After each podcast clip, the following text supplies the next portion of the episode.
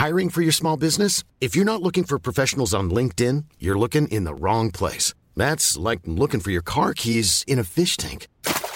LinkedIn helps you hire professionals you can't find anywhere else, even those who aren't actively searching for a new job but might be open to the perfect role. In a given month, over 70% of LinkedIn users don't even visit other leading job sites. So start looking in the right place. With LinkedIn, you can hire professionals like a professional. Post your free job on linkedin.com slash people today.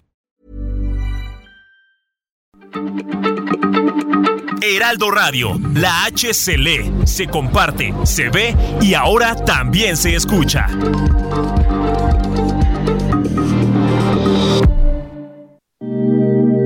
Ahora al aire. A la una, con Salvador García Soto.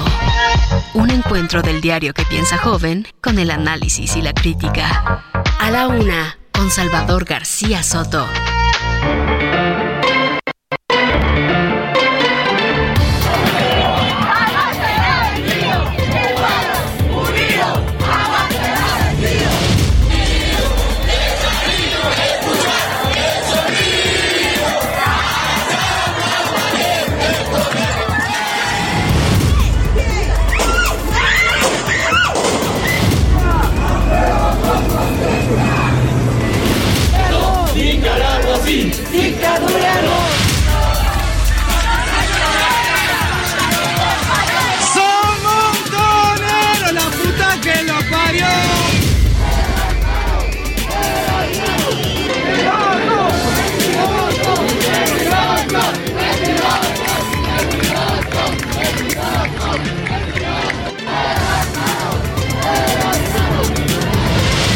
¿Cuántos lamentables actos de violencia se presentan en Estados Unidos? Mandamos nosotros avisos, advertencias a los mexicanos de que no viajen a Estados Unidos, a determinados estados.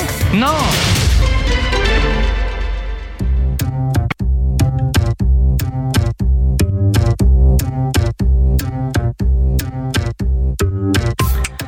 Ya es la una de la tarde en punto en el centro de la República. Los saludamos con gusto. Estamos comenzando a esta hora del mediodía a la una. Este espacio informativo que hacemos para usted todos los días a esta hora del día. Aquí estamos. Aquí estamos para informarle para acompañarle y también para servirle, por supuesto. Es viernes y hay que ponernos de buen ánimo. Viernes 19 de agosto.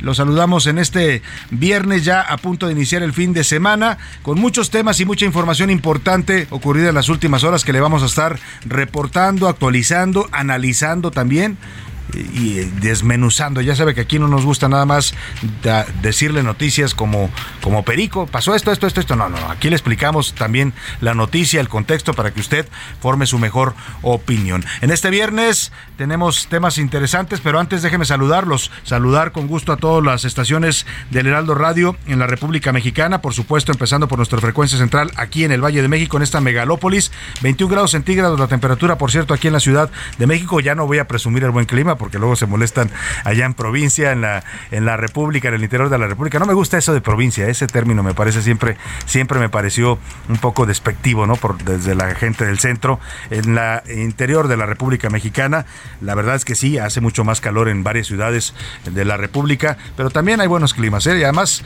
la verdad es que uno se aclimata al lugar en donde vive, ¿no? Y la temperatura le afecta, si usted no es de ahí, llegas y dice qué calorón, pero si vive ahí, pues ya está aclimatado, ya sabe lo que dice el dicho, o te aclimatas o te pues o, te friegas, ¿no? Ya iba a decir lo otro, pero no se puede en radio. Bueno, saludamos con gusto a toda la gente del Valle de México, de la gran, noble y leal Ciudad de México. En el 98.5 de FM nos escuchan aquí en el Heraldo Radio. A la gente de Monterrey, Nuevo León, muchos saludos también a los amigos regios, a la gente de Guadalajara, Jalisco, todos los tapatíos, muchos saludos a la comarca lagunera. Le mandamos saludos a toda la gente que nos sintoniza en los municipios de Durango y de Coahuila que conforman esta gran zona metropolitana.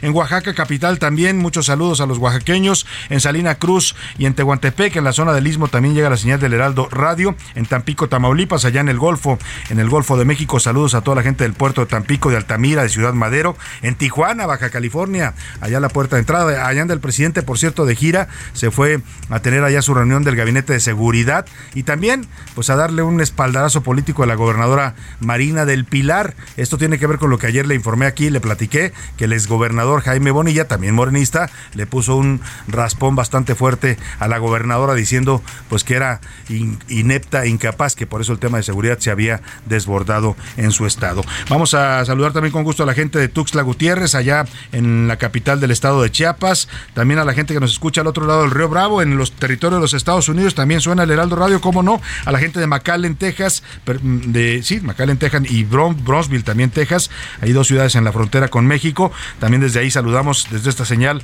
a la gente de Reynosa y de Matamoros en el lado mexicano, y también a la gente de San Antonio, Texas, saludos en No Media Radio, nos sintonizan allá, igual que la gente de Chicago, también a través de las frecuencias de No Media Radio, llegamos hasta la zona de los Grandes Lagos. Vamos a los temas que le tenemos preparado, antes déjeme desearle que el viernes vaya transitando y transcurriendo bien para usted, que se vayan cumpliendo sus metas, sus objetivos, sus tareas, sus pendientes para este día, que todo le vaya saliendo bien. Y si hay algún problema, algún contratiempo, ánimo, ánimo que todavía nos queda la mitad del viernes y lo que resta del fin de semana para resolver cualquier situación adversa. Le decía, Temas importantes el día de hoy. Repercusiones. Anoche detuvieron en la capital, aquí en la Ciudad de México, a José Bernabé Brizuela, alias La Vaca. Es el líder de los Mezcales, un grupo que mantiene disputa con el cártel Jalisco Nueva Generación por la capital de Colima. Esto es lo que ha generado disturbios en Colima en las últimas horas y es parte también de lo que explica la violencia brutal que ha vivido Colima en las últimas semanas. También visita presidencial, ya le adelantaba, el presidente está hoy de visita en Baja California después de la ola de violencia que sufriera la entidad en los últimos días y también llegó a darle un respaldo político a la gobernadora Marina del Pilar, cuestionada por su antecesor Jaime Bonilla. Dijo el presidente que no tiene miedo de andar paseándose por Baja California. Pues no, ¿cómo va a tener miedo el presidente si anda custodiado con elementos del ejército y de sus guardias presidenciales? Pues no, así cualquiera se siente seguro en todos lados. Chambitas, le presentaré un estudio del INEGI que muestra que más de 5 millones de mexicanos tienen un doble empleo para poder sobrevivir. Ni siquiera cree que se están haciendo ricos. ¿eh? Tienen dos trabajos para poder cubrir sus necesidades básicas en medio de la crisis y de la inflación. Y bajo el agua, las lluvias afectan de sur a norte a México. En Quintana Roo, Sonora y otros estados del centro de la República se reportan inundaciones después de una fuerte tromba ocurrida el jueves por la tarde. En los deportes, Oscar Mota nos va a platicar sin garra. Los Pumas volvieron a perder ahora ante el San Luis y no han ganado desde la llegada de Dani Alves, una gran contratación que generó muchas expectativas, pero que está teniendo hasta ahora resultados nulos para el equipo universitario. Además, el Gran Prix en la Arena México, cuartos de final del Mundial Sub-20 femenil y también el América ante Cruz Azul, clásico capitalino de fin de semana. Todo eso nos contará Oscar Mota. En el entretenimiento, Anaya Herrera nos va a contar del conflicto entre Sergio Mayer y Natalia Subtil, eh, su nuera que según el exdiputado no la deja, no le deja ver a su nieto. Vamos a estar hablando de todos estos temas, muchos temas importantes para comentar, para opinar, para debatir y para eso, para que usted participe en este debate que nos proponemos todos los días sobre los temas de la agenda pública de este país, le hago las preguntas de este viernes. Esta es la opinión de hoy. Y en las preguntas del día le tengo hoy tres temas. Hoy es viernes, así es que vamos a ponernos espléndidos con las preguntas, también para que usted participe y tenga temas que comentar con nosotros. El primero de ellos tiene que ver con este informe, este estudio del INEGI que reporta que más de 5 millones de mexicanos en el contexto de crisis económica, inflación, pues tienen que tener un doble empleo tienen dos trabajos para poder sobrevivir. Apenas con eso alcanzan a cubrir los gastos familiares. Le quiero preguntar, ¿usted tiene o piensa buscar un segundo empleo porque ya no le está alcanzando el dinero. Le doy tres opciones para que me conteste. Sí, todo está carísimo y no alcanza para nada. Ay, qué terror de verdad ir al súper en estos días o a surtir la despensa es de pavor, de verdad. ¿eh? Cada vez, antes le decía yo, está pagando el doble. Creo que hoy ya pasamos del doble. Ya vamos por eh, tres cuartas partes de lo que pagábamos antes por una despensa común. Eh, y también la otra, la otra opción, no con lo que con el trabajo que tengo apenas puedo, ¿no? Apenas puedo, la verdad es que pues a veces también trabajamos mm, bastante y eh, la tercera opción, pues yo de plano ni siquiera un empleo tengo, que también lamentablemente es la realidad de muchos mexicanos en este momento. El segundo tema que le planteo este viernes para comentar está tiene que ver con lo que anunció la Fiscalía General de la República. Ayer dijo la Fiscalía General de la República que en medio de las investigaciones en, contra de Pío López Obrador por aquellos famosos sobres amarillos de dinero, repletos de dinero que le entregaba David León, que nunca se supo su origen, nadie sabe, nadie supo, era dinerito que llegaba directo pues a las manos de López Obrador, entonces eh, dirigente nacional de Morena Eh, en su momento el presidente dijo que era para el movimiento, no sé si para el movimiento de caderas, para el movimiento de, de, enseres domésticos, para el movimiento de tenis para sus hijos, no sé para qué movimientos, pero era para el movimiento, dijo el presidente. Y el caso es que en estas investigaciones, que la verdad han sido pues casi casi eh, como a paso de tortuga, el propio Pío López Obrador salió a decir, pues ya que la fiscalía dé un fallo, ¿no? Que diga si soy culpable, inocente, pero pues ya que haga su trabajo. El caso es que la fiscalía dice que en estas investigaciones no es necesario necesario citar a declarar al presidente. Mire usted, qué curioso, porque el, presidente, el hoy presidente de la República, en ese momento no lo era, eh, pues eh, era el destinatario final de estos recursos, según reconoció él mismo. Pero ahora dice la Fiscalía que no es necesario citarlo a declarar. ¿Usted cree que el presidente o Andrés Manuel López Obrador, hablemos de él con su nombre, porque entonces no, no tenía un cargo público, era pues simplemente eh, dirigente de la del partido de oposición Morena, debiera declarar o no debiera declarar, o incluso debiera hacerlo sin que lo llamaran, ¿eh? por motu propio presentarse a declarar ante la fiscalía. Él siempre ha dicho, el que nada debe, nada teme, ¿no? Les ha recomendado a muchos que se presenten a declarar, a muchos que se van eh, prófugos del país. Bueno, pues ¿por qué no lo empieza por hacer él mismo? Eh, le doy tres opciones para que me conteste este sí. López Obrador debiera dar explicaciones de este dinero. No, él no tiene nada que explicar. O de plano, la Fiscalía General de la República encubre al presidente y a su hermano. Y la tercera pregunta, el tercer tema, es un poco más relajado y tiene que ver con la música que le hemos estado proponiendo esta semana. Por cierto, le recuerdo que cada semana tenemos nuestro playlist de la música de A la Una. Los estamos subiendo a la plataforma de Spotify. Ahí puede usted descargarlos, eh, tocarlos, escucharlos. Muchas nos pidió, esta fue una sugerencia de los radioescuchas, que las canciones que le programamos cada semana sobre distintos temas eh, las hiciéramos playlist y así lo estamos haciendo. Así es que esta de la fotografía pronto estará disponible también en la plataforma de Spotify. Por lo pronto, Hoy le quiero preguntar porque justo hoy, 19 de agosto, es el Día Mundial de la Fotografía. Ya hemos platicado toda la semana qué sería de nuestras vidas sin las fotografías, ¿no? Desde que apareció este invento, este arte, lo consideran ya hoy muchos y lo es, me parece, eh, pues... Eh, eh, eh, desde que cambió la vida de los seres humanos, ¿no? O sea, cambió nuestro, nuestra noción del tiempo, nuestra percepción de cómo nos vemos, cómo somos, ¿no? Porque antes había pues nada más los espejos para verse, pero hoy podemos quedar registrados incluso para la posteridad, ¿no? Hay personajes históricos que los conocemos a través de las fotografías. Eh, y le quiero preguntar qué significa para usted la fotografía. ¿Qué es para usted una fotografía? Le doy tres opciones para que me conteste y si ninguna de estas opciones se acerca a su definición, usted me puede mandar lo que piense. Eh, ¿Es un momento de vida? ¿Es un recuerdo para el futuro? ¿O incluso es una forma para trascender al tiempo.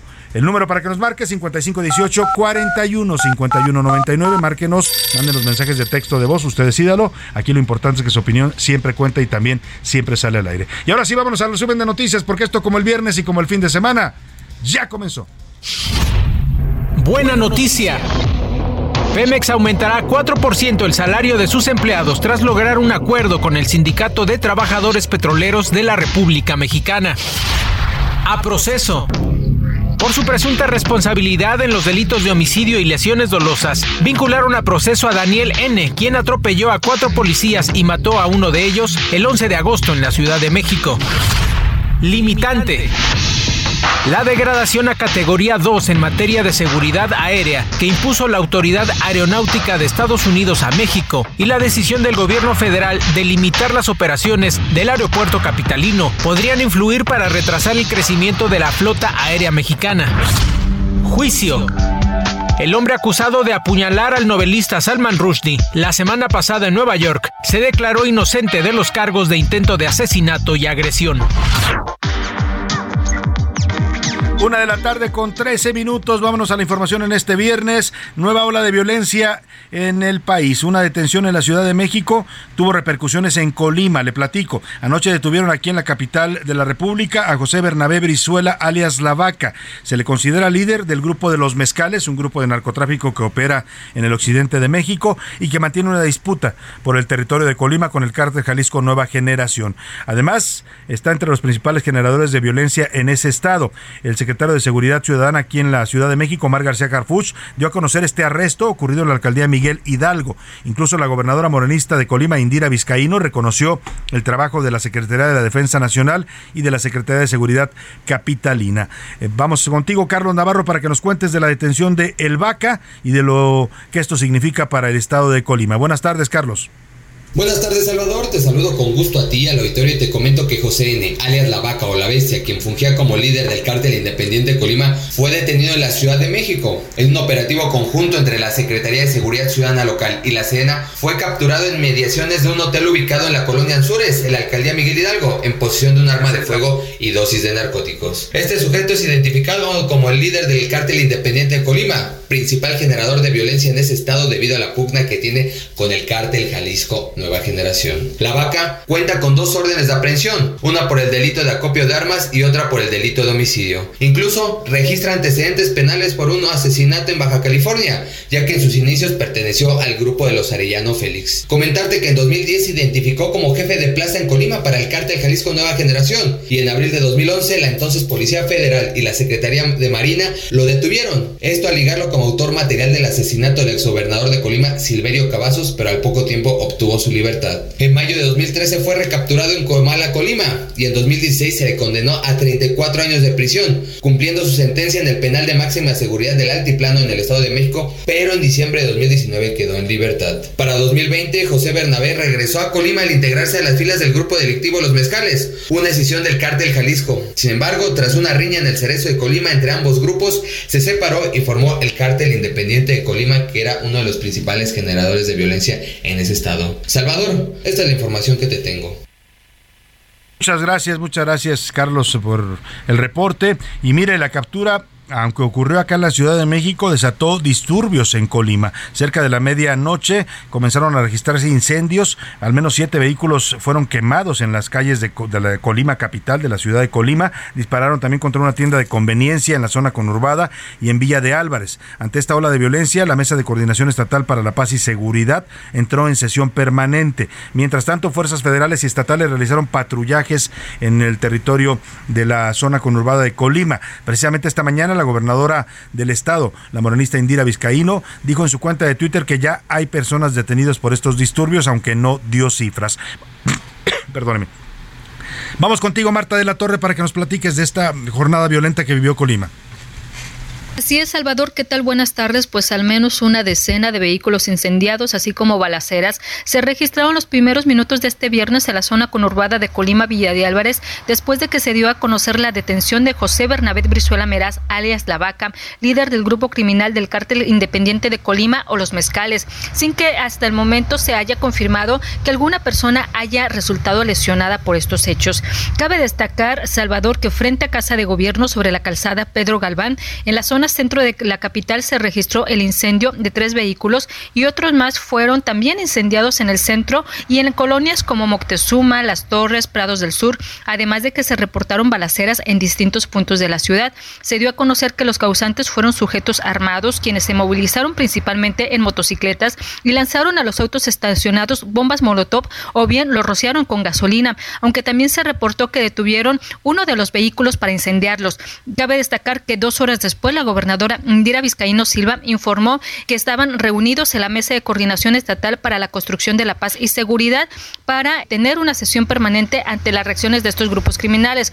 Posteriormente, esta mañana ya se confirmó que había personas detenidas por estos hechos y se estaban abriendo las carpetas de investigación correspondientes sin que hasta el momento se haya dado a conocer el número de detenidos por estos hechos ni se haya derivado alguna otra reacción al respecto. Esta es la información desde Colima, Salvador.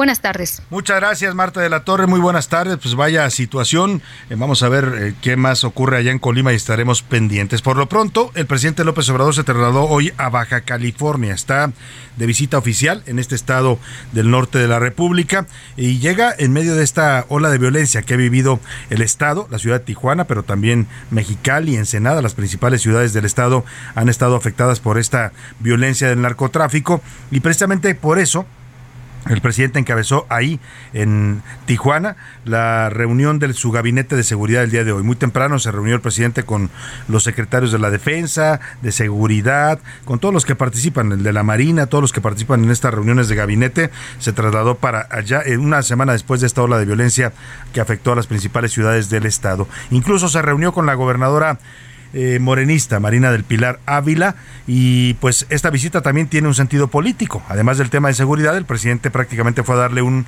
espaldarazo, como se decía en las eras priistas y sigue siendo aplicable el día de hoy, un espaldarazo político a la gobernadora Marina del Pilar, pues por estos señalamientos que hizo el senador de Morena, Jaime Bonilla, que además es su antecesor, pues que dijo prácticamente que eh, pues que la habían novateado y que ella había modificado acuerdos con el cártel Jalisco Nueva Generación y que por eso se desató la violencia. Escuchamos el respaldo público y abierto que le da el presidente López Obrador a Marina del Pilar.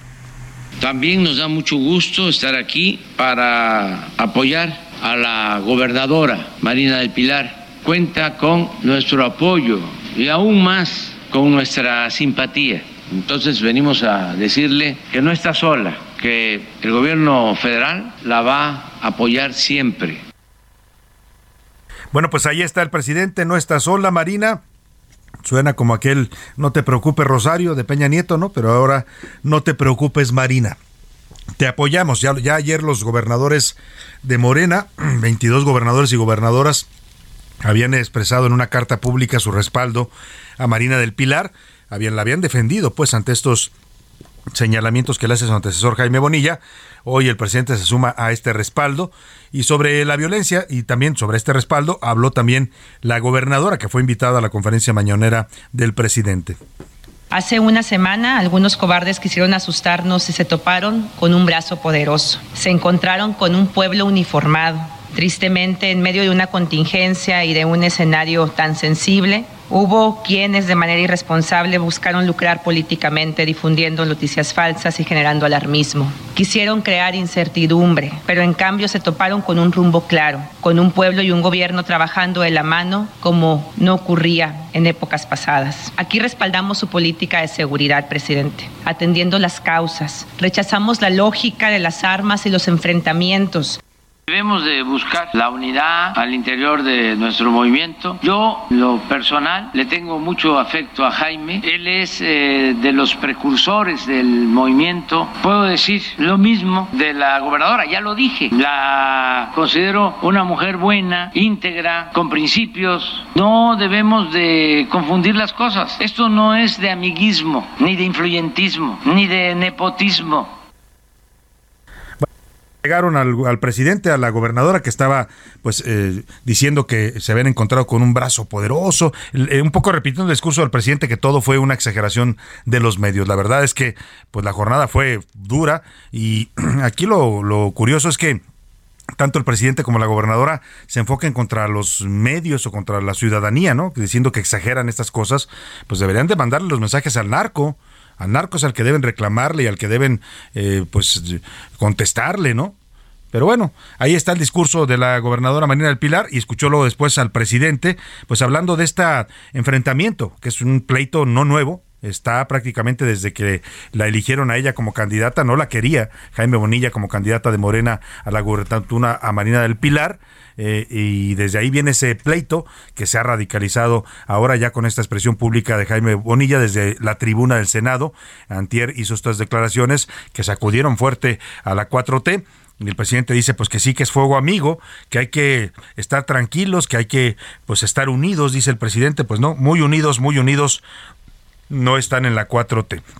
Además, López Obrador también reiteró que la ola de violencia es propaganda. Ya el discurso del presidente que viene repitiendo, repitiendo que todo es un escándalo, que todo es una conspiración de los medios, de los conservadores en su contra. Ya, francamente, no vale la pena ni escuchar lo que repite el presidente porque es un disco rayado que repite lo mismo. Lleva toda la semana diciendo este discurso en el que pretende pues tapar el sol con un dedo, ¿no? Minimizar la violencia que se vivió la semana pasada y acusar a los medios, a sus opositores de esta violencia. Vámonos mejor a otro tema. Eh, le platico de los el rescate de los mineros. Se cumplen hoy 16 días atrapados ya de los mineros que están en este pozo carbonífero en Sabinas, Coahuila, la llamada mina del Pinabete. Hoy, eh, en la conferencia mañanera, la Coordinadora Nacional de Protección Civil, Laura Velázquez, dijo que ya tienen resultados preliminares de los estudios de geofísica de esta mina del Pinabete que ya comenzaron a perforar un pozo entre esa mina y la de Conchas Norte para poder meter una cámara. Lo que se busca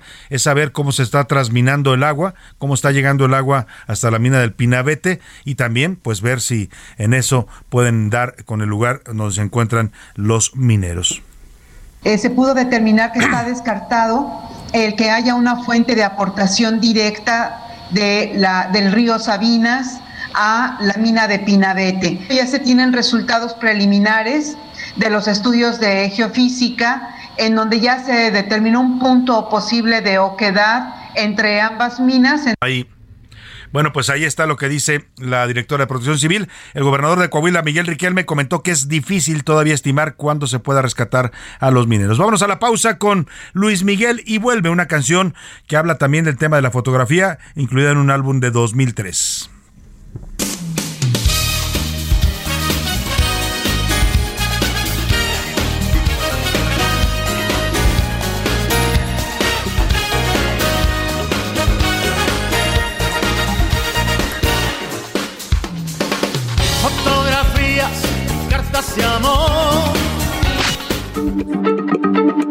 Heraldo Radio, la H se lee, se comparte, se ve y ahora también se escucha.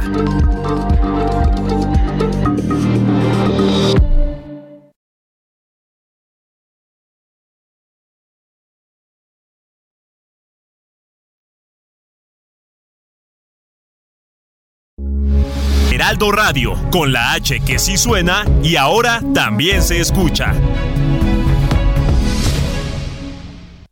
Sigue escuchando A la Una con Salvador García Soto. Ahora, la rima de Valdés. O de Valdés, la rima. Hablemos de educación. Apenas ayer rimaba. De la manga se sacaban bonita presentación. Pero ahora no da emoción al ver lo que se plantea, que parece medio fea la cosa de las materias. Aquí la cosa está seria, la panza se me voltea. Tachó de colonialistas a las materias comunes. Dice, no saldrán impunes, mate, física, ni insistas. Ahora trae su nueva lista. Ondas acá bien locas. A ver, Leti, si te enfocas, yo creo que nos falta ciencia. Lo digo por experiencia. De eso materias veo pocas. Delfina, gobernadora, que le vaya re bonito. En la SEP hizo poquito, pero Andrés mucho la adora. A Leti le toca ahora educación muy distinta. O nomás hace la finta. Dicen que ella es de primera. Doña Leti, ¿quién la viera? Mejor yo me voy de pinta.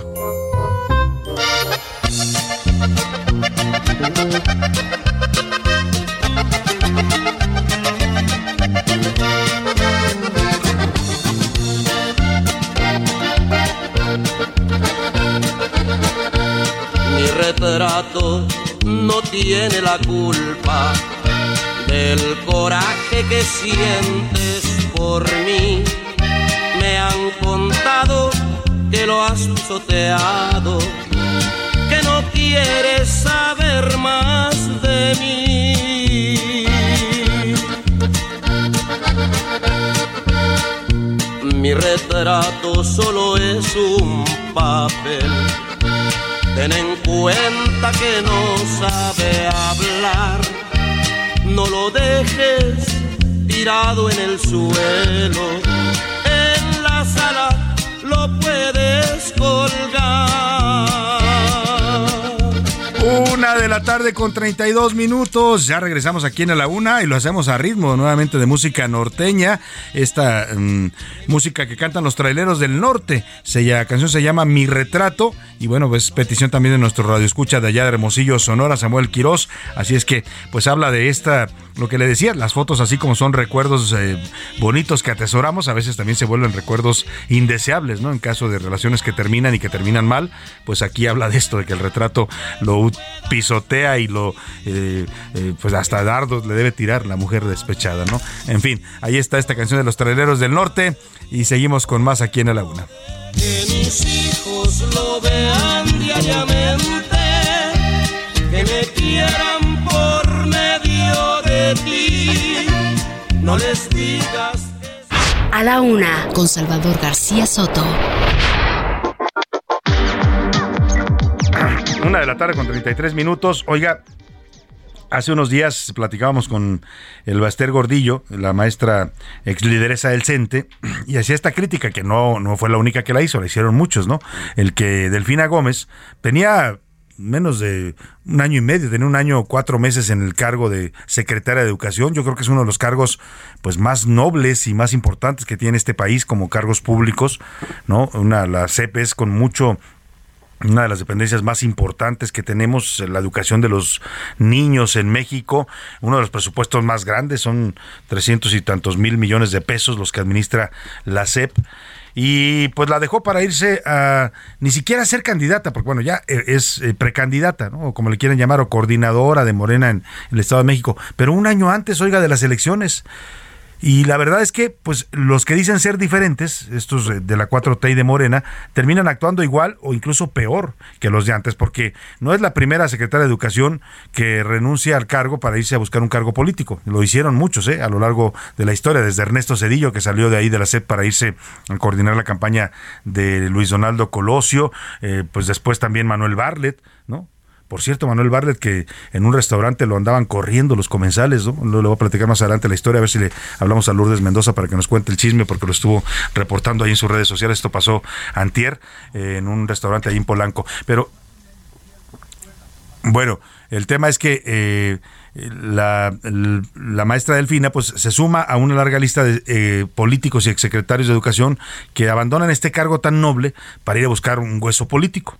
Hoy le preguntaron a Delfina sobre pues esto que le acusan de andar usando la SEP como trampolín político y dijo que no, que ella no usó la SEP como trampolín, estuvo realizando una gira por Sinaloa, anduvo acompañando a la maestra Leticia Ramírez. Es muy curioso esto porque la señora ya renunció al cargo pero sigue apareciendo en los actos públicos. Apareció en la entrega de los, eh, de los, pero en la presentación de los planes, nuevos planes de estudio de educación básica, y ahora se fue de gira con Leticia Ramírez allá a Sinaloa bastantes cosas bastante raras las que se hacen de pronto con en estos con estos políticos de la 4T. Se fueron a reunir ambas con maestros de allá de Sinaloa eh, y bueno, pues eh, se encontraron con, con, los maestros. Vamos a contigo Manuel Aceves porque dice Delfina que no anda chapulineando ni usando la SEP como trampolín político. Buenas tardes, saludo allá en Sinaloa, Manuel. Buenas tardes, Salvador. Buenas tardes para la audiencia. Así es que no ha utilizado ni utilizará la Secretaría de Educación Pública como un trampolín político. Esto lo aseguró la Secretaria de Educación Pública, Delfina Gómez Álvarez, quien realizó una gira de trabajo por Sinaloa a unos días de abandonar el cargo que ostentó desde febrero de 2021. Acompañada por Leticia Ramírez, quien la relevará en el cargo, aseguró que no utilizó la dependencia federal para perseguir aspiraciones personales. Esto previo a reunirse con padres de familia en el Centro de Atención Múltiple 10 en Aguaruto, Culiacán, donde reconoció su interés por contender para un cargo de elección popular, pero negó las expresiones de la Asociación Civil Mexicanos Primero en relación a que la educación tiene sin cuidado al gobierno federal. Dijo respeto a las opiniones, pero no es cierto, no se me hace correcto. Prueba de ello es que a donde voy los maestros siempre mandan saludar al presidente con mucho cariño. Esto es percepción. A lo mejor el hecho de que se fuera a otras escuelas donde nunca se les había visto y platicar con los maestros.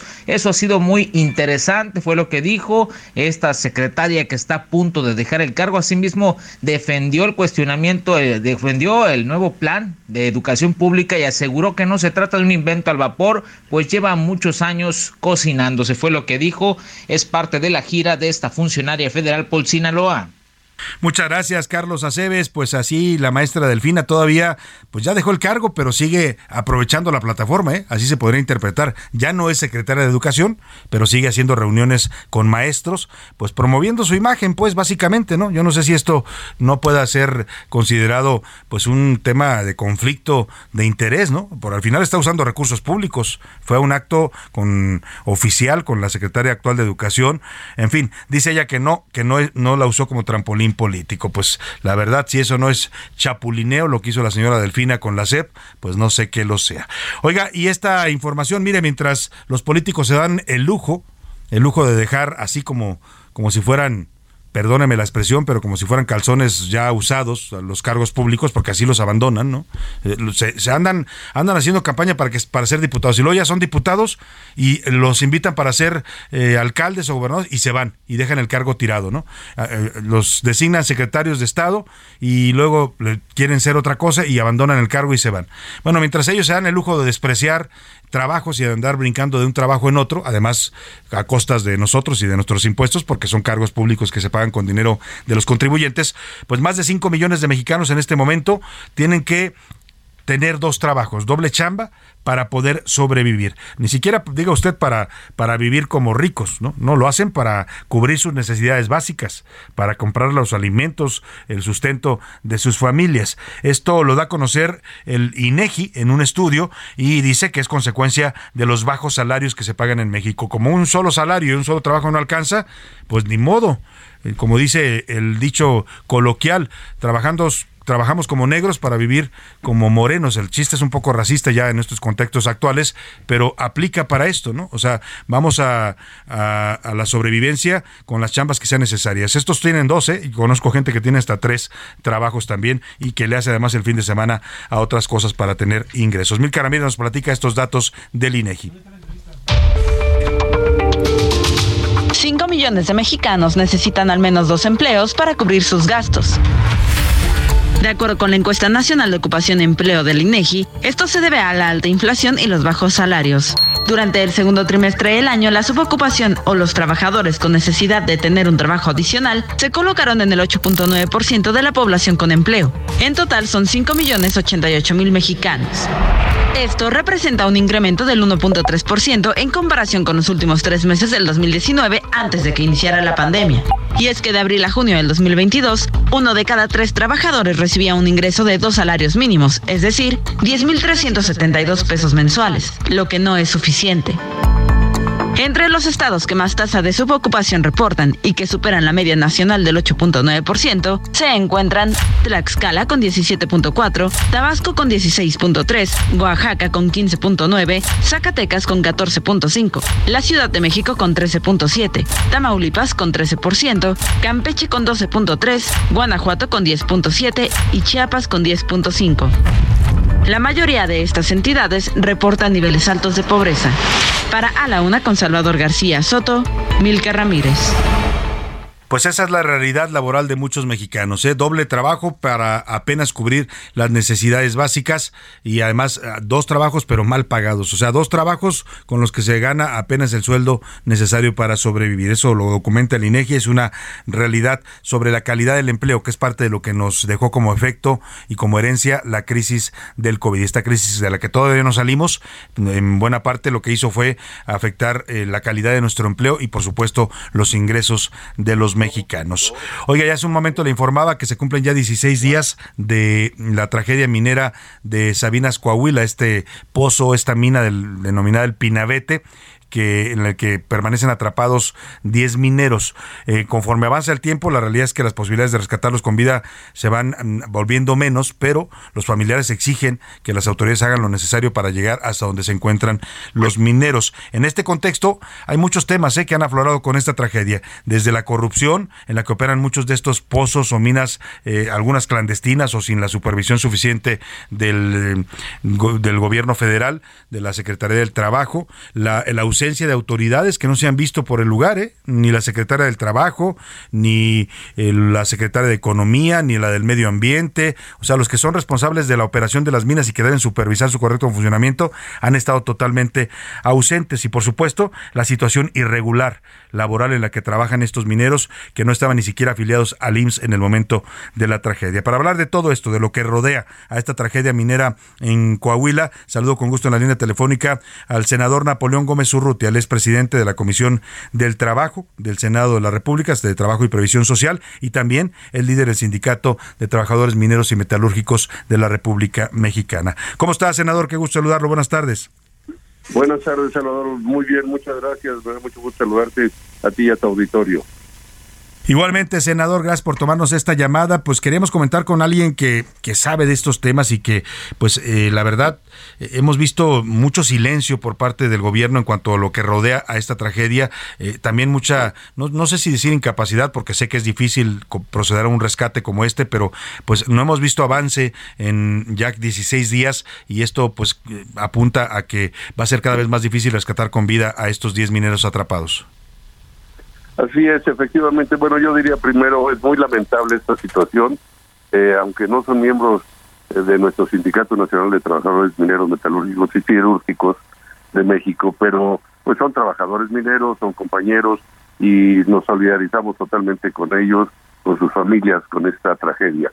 Eh, la verdad es que si han estado todas estas minas, o ni siquiera a veces se les puede llamar minas, son pozos de carbón, operando en condiciones deplorables, en condiciones insalubres, sin condiciones de seguridad adecuadas, ni, en fin, con una serie de problemas. Son explotaciones muy rudimentarias, a veces casi en términos esclavizantes para los trabajadores e inhumanos. Y esto, pues, por la necesidad económica de tener un ingreso, sostener una familia, pues los trabajadores no les queda alternativa que generar un empleo y recurren a esto y están dispuestos a sacrificarse y hacer este este, este esfuerzo tan enorme de entrar en un pozo que realmente pues no tiene los sistemas adecuados ni de ventilación ni siquiera de salidas de emergencia es casi una noria. Son casi como norias por las cuales bajan con un malacate rudimentario en un tambo de metal. Ahí baja el trabajador desciende con sus herramientas de la mano y luego van escarbando poco a poco a 50 60 metros de profundidad o más donde encuentran la veta de carbón y van siguiendo la veta y se van haciendo hoyos alrededor de este hoyo principal. Y esto pues es, es muy peligroso, hay en las minas de carbón pues hay altas concentraciones de gas, de gas metano, son eh, hay riesgos de explosión, de derrumbes por las mismas condiciones de explotación. Muy difíciles y bueno pues en este caso además sucedió este desastre de eh, la inundación por mantos acuíferos que provienen de otra mina también y de ríos cercanos a este lugar, entonces, bueno, pues se rompieron y inundaron estos pozos. Son tres pozos y hay 10 trabajadores atrapados todavía después de pues ya 17 días que se cumplen hoy de que sucedió esto el 3 de agosto de, este año. este claro. Y pues muy, muy, muy difícil, muy complicada esta situación, la forma en que también se ha manejado estoy de acuerdo con ese comentario también. Ahora, senador, usted representa, dirige al principal sindicato minero del país. ¿Cómo es posible que en pleno siglo XXI, después de haber tenido ya varias tragedias de este tipo, había una universidad que documentaba más de 3.000 eh, mineros muertos desde 1800 a la fecha en que han operado estas minas carboníferas en esta región del país? ¿Cómo es posible que todavía estos trabajadores, lo dice usted bien, por necesidad aceptan estas condiciones, pero qué pasa con la supervisión del gobierno? ¿Qué pasa con la aplicación de la ley laboral que existe en este país? Bueno, esto es algo que seguramente va a aflorar más respecto a las responsabilidades de aplicar la ley y hacer la tarea correspondiente de las eh, labores de inspección y de supervisión que se tienen que dar y que hacer y que deben ser permanentes. Y pues, mire, hemos encontrado muchas cosas. Eh, lo vimos en la mina de carbón de pasta de conchos, también en el municipio de Sabinas, Coahuila, donde murieron 65 trabajadores, las condiciones en que los tenían y los reportes que hacían los inspectores cuando llegaban a enviarlos, bueno, eran reportes que hacían sobre el escritorio, porque la verdad llegaban a la mina, cuando, como digo, vuelvo a repetir, cuando llegaban a ir a hacer la labor de inspección, los invitaban a reunirse a comer, el gerente, el supervisor, el director, y bueno, pues estos reportes y luego querían que los firmaran los trabajadores de que todo estaba bien, que no había puntos de alto riesgo, que eran cualquier cosa menor, y esto pues igual en pase de cuentos se negaron a hacerlo. Aquí sucede mucho de estas inspecciones, cuando se llegan a hacer, porque luego ni siquiera ponen los suficientes inspectores y supervisores, a veces dan una concesión y se olvidan ya del trabajo, de la revisión, de si la están explorando, si la están explotando o no. Es algo que tiene que corregirse y cambiar si queremos tener un país realmente con una industria moderna y una, una minería eficiente eh, que proteja la vida y la salud de los trabajadores primero. No todo es producción ni ganancias ni utilidades como se ha venido manejando hasta ahora. Y eso es algo que tenemos que cambiar, por supuesto, y aplicar más estrictamente la ley por parte de las autoridades responsables a nivel estatal y a nivel federal. Sin duda. Aquí hay responsabilidades de, los dos niveles de gobierno. Eh, eh, hace unos días, hablando precisamente de los niveles de gobierno, el gobernador Miguel Riquelme, gobernador de Coahuila, pues decía, él reconocía que también había responsabilidad de su gobierno, eh, pero que él atribuía parte, o sea, lo que genera esta tragedia, las causas, a esta decisión que tomó la Comisión Federal de Electricidad, mencionaba en concreto a su director Manuel Barlet, la genial idea, dijo, eh, que tuvo el señor Barlet, de empezar a comprarles más carbón a los productores pequeños y no a los grandes productores, que dijo que esto desató pues toda una eh, oleada de, pozos, a veces clandestinos, a veces irregulares y en condiciones, ya lo dice usted, pues de muy lamentables para los que trabajan en esos pozos y en esas minas. Bueno, esa afirmación que hizo el gobernador de Coahuila, pues como siempre, tratan de desviar la atención hacia los verdaderos responsables de hacer esas labores de investigación, de supervisión, de, en fin, de, de, muestreo, de checar cómo están las condiciones de trabajo. Pero aquí tenemos un problema doble, o sea, por un lado, la Comisión Federal de Electricidad pues sigue manteniendo algunas de sus plantas, por supuesto con carbón, y la extracción de carbón mayoritariamente se hace en Coahuila, la región carbonífera de Coahuila aporta más del 80% del carbón de este país. Y entonces, bueno, pues se ha dado esta explotación.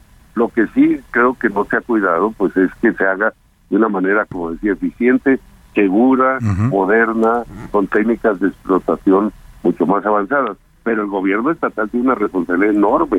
Yo le preguntaría al gobernador cuántas veces cuántas inspecciones hicieron ellos a estos pozos y a todos los demás que operan. Porque mira, Salvador, hay una cifra, efectivamente, desde 1884, más de 3.100 mineros han, han muerto en tragedias de este tipo y muchos más, miles más han quedado incapacitados para hacer una vida normal en su, en su futuro. Pero en este caso, eh, la verdad, los 10 trabajadores que quedaron atrapados nunca seguramente hizo ni el Estado del gobierno de estas inspecciones ni supervisiones. Entonces es muy fácil trasladar la responsabilidad, pero ellos tienen un ahí directo también y seguramente es beneficiario de todo ese sistema de intermediación, de coyotaje, de corrupción que existe en la explotación de estos pozos. Y, creo que aquí hay que efectivamente ver y analizar a fondo la responsabilidad para ambos casos, no tanto a nivel por eso decía federal como estatal, que nadie duda su responsabilidad. Sin duda, y que se también haya sanciones, como dice usted, si hay responsabilidades que no se cumplieron, responsabilidades legales, pues tendría que haber también sanciones para esos funcionarios. Ahora, le quiero preguntar sobre el rescate, porque ya nos decía usted, es muy complicado lo que pasó, las filtraciones de agua de la mina aledaña. Hoy hay un reporte de la directora, la Coordinadora Nacional de Protección Civil, dice que están ya tratando de llegar a través de una cámara a este punto en donde puede estar la posible filtración.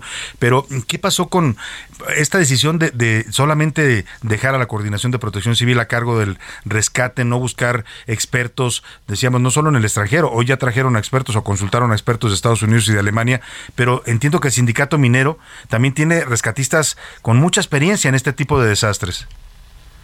Tenemos los rescatistas mejores en la región carbonífera, son trabajadores que han estado en minas eh, más desarrolladas por muchos años laborando en estas minas y por alguna razón, no sé si política o de otras, o de otras circunstancias, han hecho a un lado a los trabajadores mineros rescatistas y prefieren decir que van a traer alemanes o estadounidenses. Yo me pregunto, el mejor técnico alemán o de Estados Unidos, ¿qué va a aportar a un pozo de esta naturaleza? Bueno, tres pozos donde están atrapados los compañeros trabajadores. ¿Qué va a aportar si ni conoce siquiera el terreno, no, no, no te puede ni comunicar por el idioma. La verdad, el idioma es diferente. O sea, es, es una forma como de encubrir o maquillar la situación real. la verdad es que tenemos rescatistas muy importantes, pero no nos han pedido ni solicitado la ayuda al Sindicato Nacional de Mineros. Pero también, quiero decir, mira, hay, hay una situación aquí. La mina eh, aledaña, una de las minas aledañas se llama Conchas Norte. Esa la tenía la propiedad era de Alonso Ancir Elizondo. Sí. El, no sé si sigue siendo todavía. Sí, prófugo, procesado, indiciado. ¿no? Procesado, encarcelado, y las abandonaron. Entonces estas minas aledañas, como Conchas Norte, se, las cerraron, las abandonaron, se inundaron, porque hay ríos ahí también que llevan mantos acuíferos subterráneos, y se inundaron y ese es el agua que ha estado llegando a esta mina de, este el Pinabete. de, este pozo, ese exacto Pinabete, porque entonces bueno tienen que pues ahorita aparentemente van a hacer perforaciones para inyectar cemento, bloquear esa esa conexión que existe subterránea, pero pues esto va a tomar también algunos días, pues, seguramente, o no sé cuánto tiempo. No sé cómo lo estén planeando, no nos han consultado nada, ni nos han pedido la opinión, pero creo que es algo que podría detenerlo, pero pues claro, cada día que pasa, pues, es mucho más difícil que puedan encontrar a los compañeros trabajadores con vida. Esa es la realidad. La familia lo sabe, las familias están muy eh, pues inquietas, molestas. Este, Podría haber un conflicto social ahí, ¿no? digo, es... Pues yo creo que potencialmente sí, porque ya son muchos casos de estas tragedias que han sucedido. El año pasado en Mosques, Coahuila, ahí también otros siete trabajadores, y en fin, y, pasta de conchos, muchos más. Entonces, y no se hace nada, o sea, pasa... Sí, sigue pasando y sigue pasando. Y siguen pasando y se sigue explotando, explotando de la misma manera. Bueno, pues ya es tiempo. Yo he propuesto, ni hay, se calcula, Salvador, que hay como cinco mil, alrededor de cinco mil trabajadores. Imagínate, cinco mil trabajadores operando en esas condiciones en los pozos de carbón y en las minas de carbón de Coahuila. Bueno, pues la verdad es que si no hay una decisión yo por eso he estado proponiendo una reforma integral a la ley minera. También que México ratifique el convenio 176 ante la Organización Internacional del Trabajo, que aprobamos hace casi dos años en el Senado de la República y no ha sido ratificado por el gobierno de México, que da la seguridad, las garantías de, que inviertan para crear las empresas, cuando quieran explotar estas minas, la seguridad, la salud, la higiene en las minas. Y eso pues si no se ratifica, no se vuelve ley, no se vuelve obligación para nadie y siguen pues operando así, bueno, y pues. ¿cuántas tragedias de estas más vamos a tener o hasta cuándo vamos a esperar cuántas tragedias más o como yo dije, cuántos fallecimientos más de trabajadores vamos a esperar para que realmente pues se tome una decisión de modernizar la minería. Sin duda, vaya, vaya pregunta, ahí la dejamos en el aire para ver si alguien en el gobierno decide responderla. Le agradecemos, senador, por lo pronto el que nos haya concedido estos minutos. Claro que sí, con mucho gusto y estaré a la, orden. Muy buena tarde al senador Napoleón Gómez Urrutia, presidente de la Comisión del Trabajo del Senado de la República. Me voy a la pausa y regreso con más a la segunda hora de A la Una. Con Salvador García Soto. Regresamos. Heraldo Radio, con la H que sí suena y ahora también se escucha. Heraldo Radio, con la H que sí suena y ahora también se escucha. Ya estamos de vuelta con A la Una, con Salvador García Soto.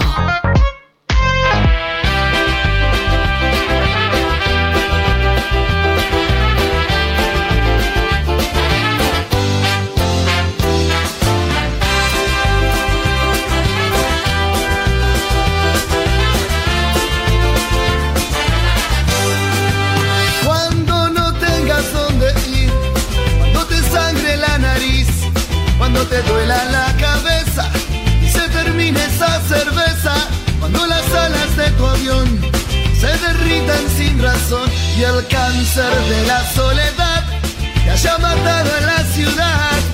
Yo romperé tus fotos, yo quemaré tus cartas para no verte más,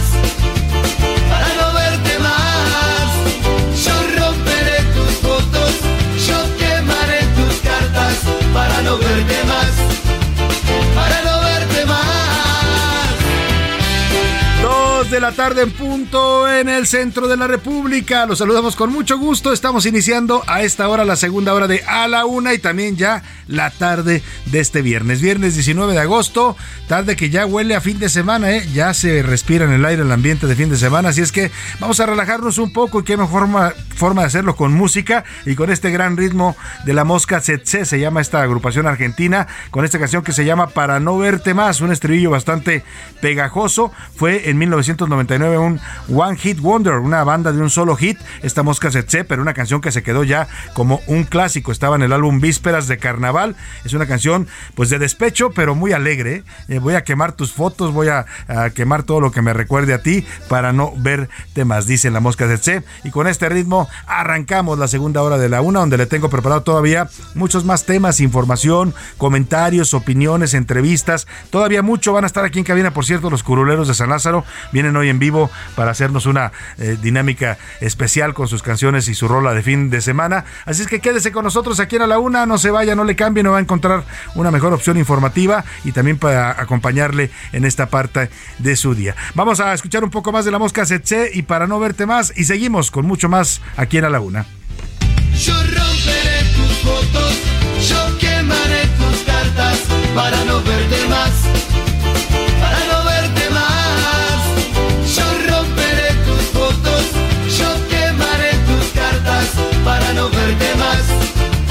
para no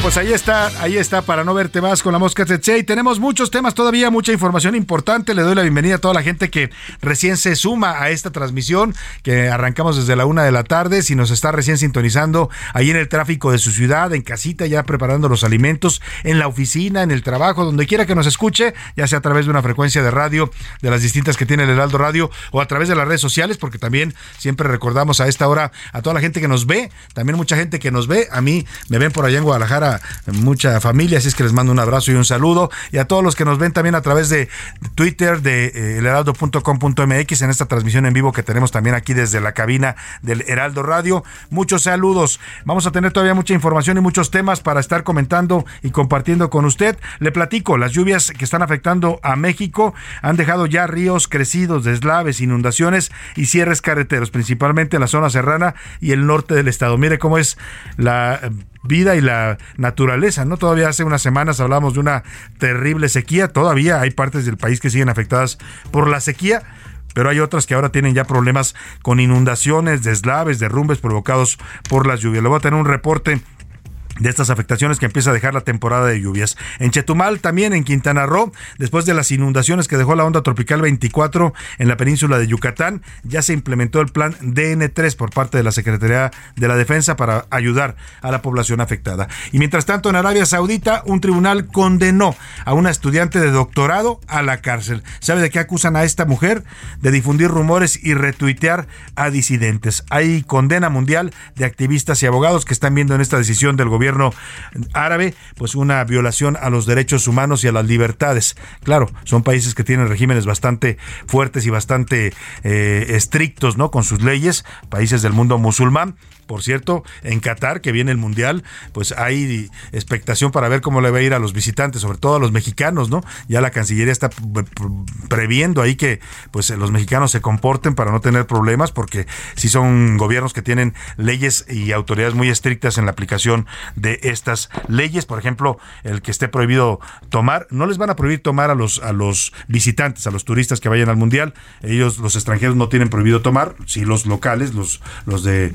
Eh, habitantes del país, pero habrá reglas. Tampoco puede usted andar de fiesta por la calle como en cualquier lado, como estamos acostumbrados aquí en México en un mundial, por ejemplo, ¿no? Así es que vamos a estar comentando ese tema también con Oscar Mota, que ha estado siguiendo pues las medidas que está tomando el gobierno de México para tratar de evitar que haya incidentes con los mexicanos que van al mundial de Qatar. Y vámonos, si le parece, como siempre a esta hora del día, ya están conmigo aquí en cabina José Luis Sánchez y Milka Ramírez, les doy la bienvenida. ¿Cómo están? Muy bien, Salvador, muy bien. Feliz porque es viernes, porque ya viene el fin de semana. Ya por fin toda la semana estuvo deseando Milka que fuera viernes. Desde el lunes ya decía quiero que sea viernes. Yo ya, por favor.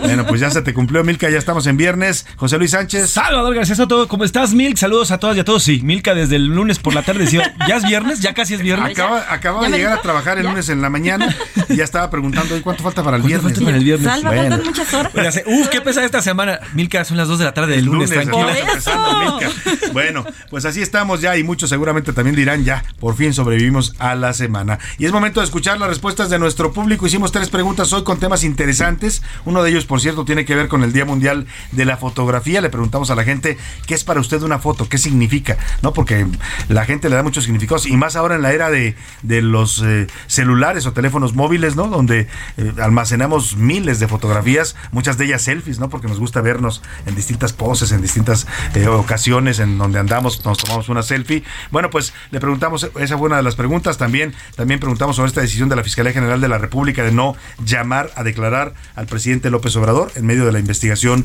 sobre los dineros que recibía su hermano Pío López Obrador. Bueno, eran dos, Pío y Martín eh, López Obrador recibían sobres de dinero, según se documentó en videos. Y bueno, pues dice la Fiscalía que el presidente no tiene por qué declarar, a pesar de que él mismo ha reconocido que este dinero era para el movimiento, o sea, para su movimiento político. Eh, la tercera pregunta, José Luis Sánchez. Sobre, bueno, pues el empleo, Salvador. Hay, hay personas que están buscando ya doble hasta tres empleos, Salvador. Los mil usos que somos los mexicanos. Exactamente. Eh, mientras unos tienen empleo en la mañana, otros tienen mañana en la tarde y luego venden también cositas por ahí, estas cosas también de, pues estos catálogos y demás, y le andan buscando, bueno, pues es que no hay, hay que sacarle hasta debajo de las piedras. tacos, tamales, Exactamente, hay que sacarle. pueda, ¿no? La cosa, la cosa no está fácil. Oh, pues sí, y decía yo, la paradoja, mientras los mexicanos luchan por sobrevivir con dos trabajos, muchos de ellos, eh, los políticos abandonan los cargos, ¿no? y los dejan, tirados y se van a buscar otro cargo nuevo. Bueno, pues es momento de preguntar en este programa, ¿qué dice el público?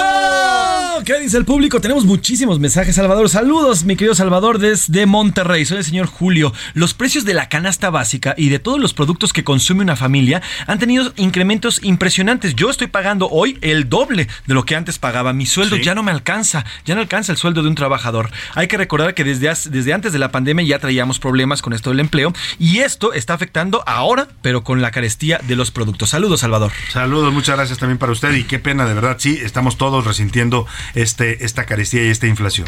Dice Rodolfo Rojas, saludos Salvador y a tu gran equipo. Solo para opinar que la señora Delfina no hizo nada en la Secretaría de Educación Pública y nunca dio la cara. Ahora va a salir todo el año para su campaña ¿Eh? y va a trabajar, a ver si es cierto. Y han dado informes por todos lados, como si hubiera hecho mucho, ¿no? sí.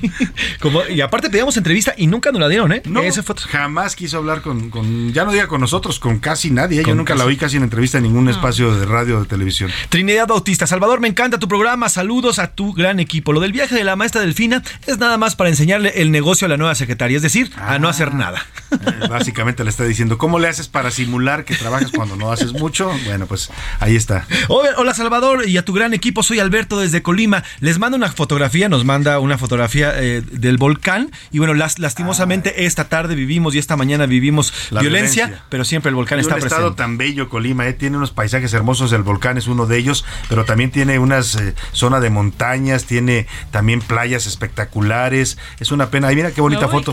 Parece que fuera el de esos volcanes japoneses. Muy bonita la fotografía. Gracias Alberto por compartir esta imagen del volcán de fuego de Colima. Salvador José Luis Milka y a todo el gran equipo de A la Una. Les mando un saludo con cariño y les, les mando un saludo con cariño. Y bueno, pues, ¿cuándo van a hablar de lo que ocurre en la Iglesia Católica de Nicaragua? Mm. Estas acciones que está emprendiendo el gobierno en contra de la del, pues, de todos los sacerdotes católicos allá en Nicaragua. Buena, buen, buen tema, ¿eh? lo vamos a seguir con gusto. Sí. hemos hablado de la represión en Nicaragua contra periodistas, contra activistas, contra opositores, ¿no? Muchos de ellos los metieron a la cárcel en las elecciones de este año, pero vamos a, vamos a comentar también esta parte que nos dice de el, la persecución a la iglesia. Así es. Eh, saludos, les falta poner una canción, El retratito que cantaba Cantinflas en la película del profe. Saludos, ah, Ruth esa Martínez. Es muy buena, mi retratito, tu retratito lo traigo en mi cartera. Va dedicada a usted. A ver, ahí va, ahí le va. muchachos. ¡Ya! ¡Ay! ¡Uya! Es de ya llegó Flores, su mentor, Hortensia. Y le traigo su happy verde to yours. Tu retratito lo traigo en mi cartera. Donde se guarda el tesoro más querido. Y puedo verlo a la hora que yo quiera, porque yo siento que mi amor es comprendido. Ay, ay, ay. No cantaba mal las rancheras el No, señor eh, no. Mario Moreno Cantinflas, de ¿eh? todo, toreaba, es- Era un de todo, era un gran, gran artista, sin duda, el señor Can- Mario Moreno Cantinflas, el, el mimo de México. Eh, y esta canción es de Chava Flores, sí, Sí, la de letra. Ajá, exactamente, y está en la canción del profe, en la película del La profe. película del profe, muy, muy buena película. Muy buena de Cantinflas. cierto. Bueno, pues ahí está complacido nuestro radio escucha.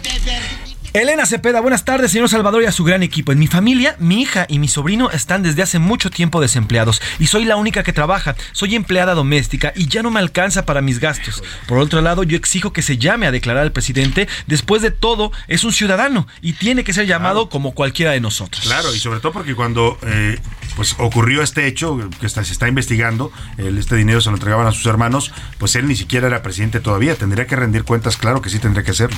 Mira, nos escribe doña Rosario. Es la primera vez que les escribo. Se llama Rosario González. Es la primera vez que les escribo. Rosario, bienvenida. Sí, tengo 82 años. Me está ayudando mi nieto a escribirles. Ah. Lastimosamente, hoy las fotografías ya no son tan valoradas como antes. Antes uno cuidaba el rollo y se fijaba que la fotografía fuera buena para no desperdiciarlo. Hoy veo a mis nietos y a mis bisnietos tomando fotografías a diestra y siniestra sin importarles que se gaste o no se gaste y a veces ni siquiera ellos vuelven a admirar estas fotografías. Yo a veces me levanto temprano y veo las fotografías de mis hijos ya grandes, porque ahora bonito. grandes, y además de mis nietos y mis bisnietos. Qué, qué bonito. Y sí, ha cambiado a lo largo del tiempo el, significado de la fotografía y lo que, lo, el- lo que cuesta tener una fotografía, lo dice Sí, ella bien. Antes las cuidabas porque te costaba, o sea, Sí, sí, sí. tomar el rollo, eh, comprar el rollo, comprar la cámara, ¿no? Revelarlo, te, cobraban. Ahora, pues con el celular, tome, tome fotos uno de todos. se te acaba. A mí todavía en la universidad me, me- a- alcancé a aprender a, a imprimir las fotografías. Todavía. Sí, todavía te enseñan, Ahorita en ya las no. escuelas de periodismo te enseñan. Bueno, ya en la Septién se cerró el, el- el- este- no hay laboratorio? había laboratorio de- Mira, este, oscuro. ya todo es digital. Y todo fue digital. Digo que mi generación, la de Mario y la mía, fue la última que Muy hicimos. bien. Pero bueno, de nuevo su servidor, señor Iván Valdés. Saludos, Salvador, y a tu gran equipo de trabajo. La respuesta uno, sí, tengo otro trabajo, tuve que conseguirlo porque todo está carísimo y no me alcanza el dinero. Y la pregunta número dos, debe demostrarnos a todos, los ciudadanos, que tiene que dar explicaciones, ya que con eso reconoceremos a un líder y no que se trata de un cobijador de familiares y que se calla como momia. Saludos, Salvador. Muchos saludos a todos. Tenemos más saludos, más comentarios. Tenemos muchísimos comentarios. Marco Valdés, Samuel Quiroz, saludos. Gonzalo Pastrana, Giovanna Pantoja, Mariana García, José Avendaño, Ramiro González, Salvador Romero, Leslie Contreras, Victoria eh, Ramírez, Javier Martínez. Les mandamos muchos saludos a, a Cristina, Israel, en fin, tenemos muchísimos mensajes. Pues muchas Salvador. gracias a todos por sus mensajes y es momento de preguntar qué dice la comunidad tuitera. Twitter. Twitter. La comunidad tuitera. Sobre el tema del segundo empleo, el 36% dice que sí, que va a buscar un segundo empleo porque todo está De muy plano. caro. 36% de Uf. plano. El 40% dice no, apenas puedo con uno. Y el 24% dice no tengo empleo.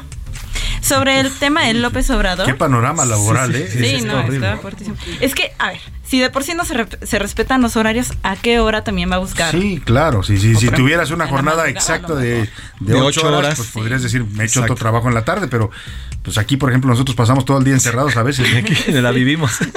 Eh, sobre el tema de López Obrador y su hermano, el 40% dice sí, debe explicar, el 6% dice no, no debe explicar, no tiene por qué, y el 54% dice que encubren a Andrés Manuel y a Pío López Obrador. Oye, ¿qué dicen de las fotos? Ay, de las fotos. es que me gusta el tema, me gustó. Está bonito, y Está la, bonito. la- la verdad, doña Rosario, qué bonito lo que nos dice sobre lo que simbolizan y significan para usted las fotografías. Es que me acordé de mi abuelita porque mi abuelita se paraba a ver las fotografías, exactamente. Sí, es una costumbre de antes de ver los álbumes y recordar, es evocar la memoria, pues, ¿no? Sí, pues mira, de las fotografías, el 38% dice que significa un momento de vida. El 20% dice que es un recuerdo y el 42% dice que es trascender en el tiempo. Ah, qué bonita bonito. la Qué definición. Pues sí, sin duda, ahí queda nuestra imagen ¿eh? en una fotografía para la posteridad. Y más ahora que son digitales y se pueden conservar. Uh, para siempre, para imprimirlas siempre. y bueno. Y van a andar en el ciberespacio, además, nuestras Sí. imágenes navegando. Ya andan por todos lados. Imagina tener un futuro que se vea ahora en holograma. Uf, También. estaría increíble, ¿no? Muchas gracias, Milka. Muchas gracias, José Luis. Gracias, Salvador. Y vámonos a otros temas importantes. A la una, con Salvador García Soto.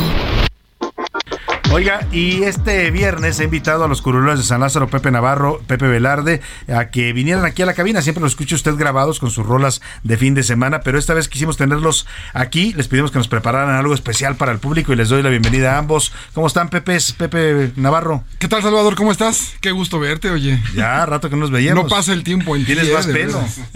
Pues, en la nariz, pero sí. No, en la- en la nariz, Una pero broma sí. local para Pepe. Bienvenido, Pepe ¿Cómo Velarde. está, mi querido Salvador, hermano? Ay, perdón. No, no, no, todavía no le hagas al José Perdón. José. Ya ¿Cómo viene, ya viene con personaje, Ya ¿verdad? viene el personaje, Pepe Velarde. ¿Qué, Qué nos gusto. prepararon para el público? ¿Qué sorpresa le tienen? ¿Ya viste la nueva, el nuevo plan educativo de la SEP? Sí, hombre, lo hemos estado comentando, bastante polémico. Padrísimo, ¿no? De por sí. De por sí la educación está como está. Se van a ahora- recuperar de volada los niños. Ahora les quieren digo. meter ideología a los niños. ¿Y ¿Prepararon algo sobre eso? Exactamente, traigo orquesta, Salvador. ¿Traes orquesta? No, no vengo solo. A ver, Juanga. Ay, perdón, perdón. Ah, Buenas tardes, trajiste- señor, Ah, Juanga. señor periodista, señor, señor Salvador. Hola, José. Hola, ¿Cómo está, Juanga? Qué, qué gustazo de verles. ¿Qué opinas de la, de la, del nuevo plan educativo, Mira, te- Juanga? te- ¿sabes qué? Te voy a decir una cosa. Lo va a decir mi querido Chente. ¿Qué pasó, mi, mi- mi querido? Viene Chente también, ti- ¿cómo También, no? hombre. ¿Cómo ¿qué? no? Ahí te va. Eh, eh, Échame, échame A ver, venga. Chente, qué gusto tenerlo por acá. Mire, yo digo como dicen en el rancho, que de dos que van en un caballo, matemáticamente por lo menos uno va atrás. Eso Sí. se lo aprendió en la Ah, escuela. Lógica Eso, in- lo- inapelable. eso lo aprendió en la escuela, ¿no? Eh, A, a ver, eh, échame, mijo. No quieren que aprendan, fieles y obedientes, crecerán tus hijos. Adiós a la ciencia, medio ineficientes, quieren a los niños. Eh, permíteme, permíteme. Ay, Juanga, Juanga. A ver, Juanga. Pero no quieren que aprendan más de biología. Quieren más borregos. Ni sumas ni restas, pura ideología y lavado de cerebro. Que aprendan transformación y su líder santo. Con una temprana adoctrinación ya no habrá adversarios. Per- permíteme, querido hermano. Buenas tardes, ¿cómo José, estás? José, Pepe, Pepe, Huele a alcohol, ¿no? Hermano del alma. Anda quise, poco rancio, don Pepe. quise ver si no tenían un poquito de gel por aquí, pero no. Agencia, aquí hay gel Ah, pero no se lo gracias. tome porque es... Ay, disculpa. para las manos. Que le pasen el gel y un vaso. un. A ver. No quieren que aprendan. Date cuenta de eso. Con el plan que han sacado. Sácalo. Es una tontera. Bien mal educados. Están los chavos, mi querida Nel. Que aprendan de la transformación y su líder santo. Échale, mijo. Con una temprana educación ya no habrá adversarios. Pero no quieren que aprendan. Pues no. Hijo, no quieren que aprendan. Hermano, muchas gracias. No quieren que aprendan. Qué Muchas buen, gracias. qué buen trío trajiste, Pepe. Gracias. Gracias. Pepe Velarde, gracias por las voces, gracias por los invitados. Qué buena canción. Gracias, Salvador. Tienen toda la razón. No quieren que aprendan, quieren incondicionales. Y adoctrinación. ¿no? Nada más. Sí, eso es lo que más le interesa a este presidente. Lo hemos visto en su estilo de gobernar. Lo malo es que lo haga con sus colaboradores. Bueno, pues allá ellos, ¿no? Quien le Pero crea. que lo haga con los niños, con nuestros hijos. Eso es lo delicado de estos planes de estudio. Muchas gracias, Pepe. Qué gusto, bienvenido. Salvador. Qué gusto. Un abrazo a Un gusto todos. verlo a, a los dos aquí en cabina. Gracias. Vámonos a otros temas importantes. A la una, con Salvador García Soto. Oiga, y vamos a ir hasta Sonora porque las lluvias han pegado fuerte, sobre todo en la zona norte de Sonora. Han dejado ríos crecidos, deslaves, inundaciones, hasta cierres carreteros. Esto en la zona serrana y en el norte del estado. Hay hasta 100 milímetros de agua que han caído en algunas regiones de Sonora. Vamos contigo, Gerardo Moreno. Te saludo con gusto allá en la entidad norteña. Buenas tardes. Hola, ¿qué tal Salvador? Qué gusto saludarte desde Sonora, donde te tengo que reportar que grandes afectaciones materiales, vialidades dañadas, carreteras y arroyos crecidos, inundaciones en calles y gran cantidad de carros arrastrados por las aguas se generaron en gran parte de Sonora por las lluvias de las últimas horas, las cuales alcanzaron casi 130 milímetros de precipitación acumulada. La Coordinación Estatal de Protección Civil informó que detectaron el derrumbe de algunas carreteras, tramos incomunicados y también calles totalmente inundadas este jueves. La localidad con más acumulados de lluvia fue Villa Hidalgo, que alcanzó 127 milímetros y además presentó el derrumbe de una de sus carreteras. Por otro lado, en la frontera de Agua Prieta, la lluvia provocó el deslave de un cerro en la carretera que conecta con el municipio de Janos, paso que se mantiene cerrado de forma temporal. La zona más afectada fue Guaymas y Empalme, ya que las lluvias generaron inundación de varias calles, arrastrando vehículos y hasta fue necesario que la Coordinación Estatal de Protección Civil activara un operativo especial para evitar que las personas circularan por las calles. En Hermosillo se cerraron al menos 10 cruces peligrosos y se puso vigilancia en arroyos y canales urbanos, mientras que en Nogales se desplegó vigilancia por toda la avenida Tecnológico entre la quesida de la corriente. Ese es el reporte. Muy buen día. Muchas gracias Gerardo. Pues eh, dura y fea la situación allá en Sonora, en la zona serrana y también ya nos decía Gerardo en Guaymas, en Empalme, eh, escenas dramáticas. ¿eh? Hay inundaciones de más de un metro de altura en varias de estas ciudades. La voy a compartir ahora en la cuenta de Twitter arroba ese García Soto algunos videos que nos están llegando de radioescuchas de Sonora que nos están compartiendo pues esta problemática de inundaciones, deslaves, cierres carreteros, lo que está pasando allá en Sonora. Y lo mismo, fíjese, del norte al sur, lo mismo está pasando en Chetumal, Quintana Roo, también frontera de México con Belice. Ahí están también inundados, en este caso por una onda tropical, la número 24, que golpeó a la península de Yucatán. En ambos casos, tanto en Sonora como en Quintana Roo, el ejército, el gobierno ha declarado ya el plan DN3 para auxiliar a la población. Vamos contigo, Fernanda Duque, allá en Quintana Roo, para que nos cuentes las afectaciones e inundaciones en Chetumal. Buenas tardes. Así es, Salvador. Se estima que alrededor de 22 mil personas en Chetumal fueron las afectadas por las lluvias que trajo la onda tropical número 23, que dejó inundaciones en varias zonas de la capital del estado, ocasionando que la Secretaría de la Defensa Nacional desplegara el plan DN3 en su fase de auxilio. La, la, instancia mandó aproximadamente 80 elementos de primera mano y luego creció esta jornada a 192 integrantes del ejército quienes auxiliaron a los ciudadanos en actividades de poder salir de sus casas, de sus coches y facilitar el tránsito en varias avenidas. Se realizaron recorridos de seguridad, revisión de ríos, evaluación de áreas de riesgo en los municipios aledaños como son Bacalar, José María Morelos y Felipe Carrillo Puerto. Es necesario precisar que fueron alrededor de 200 milímetros por metro cuadrado lo que cayó el día de ayer de lluvia, que es lo, lo máximo que se ha visto en los últimos siete años. Las intensas lluvias ocasionaron inundaciones que incluso alcanzaron el metro y medio en algunas zonas debido a la fuerza de las aguas pluviales. Las colonias más afectadas fueron López Mateos, Caribe, Ciancán, Fidel Velázquez y Arboledas en Chetumal. Además de las inundaciones, se prevé que incluso el daño de las lluvias podría ascender a 10 millones de pesos en la zona rural de Quintana Roo, donde hay diversos cultivos. Hasta aquí por el momento la información. Muchas gracias, te agradezco el reporte, Fernanda Duque. Pues ya lo escuchó usted, tan solo en Chetumal ya se cuentan 22 mil personas afectadas por estas inundaciones. Hay escenas también eh, difíciles que están viviendo allá en, la capital de Quintana Roo. Vamos a compartirle también videos en este momento en nuestra cuenta de Twitter, arroba ese García Soto. Nos vamos a la pausa con música y es el grupo R.I.M. se llama este grupo. La canción se llama Cámara. Es una canción de 1984, incluida en el álbum Ajuste de Cuentas. Vámonos con el sonido ochentero del R.I.M y seguimos aquí en A la Una.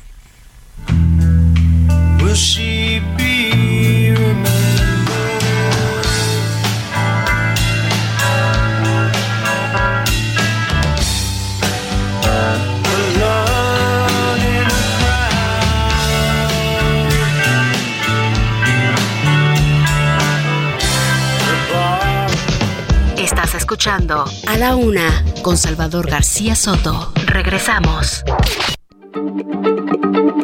Heraldo Radio, la H se lee, se comparte, se ve y ahora también se escucha.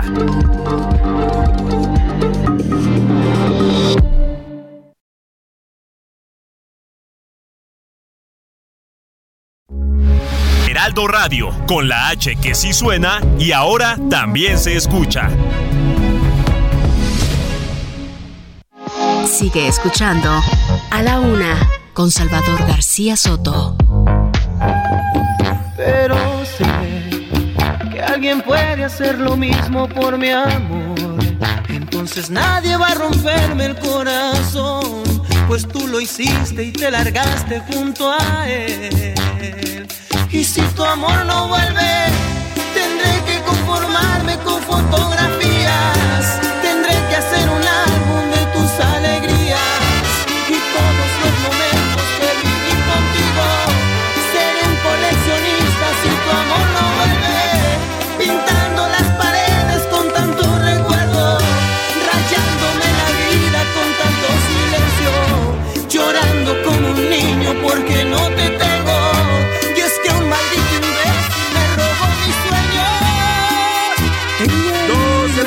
Con 30 minutos. Estamos regresando de la pausa con música de banda, que es otro de los géneros pues que predominan en estos momentos en, en la música, el gusto popular.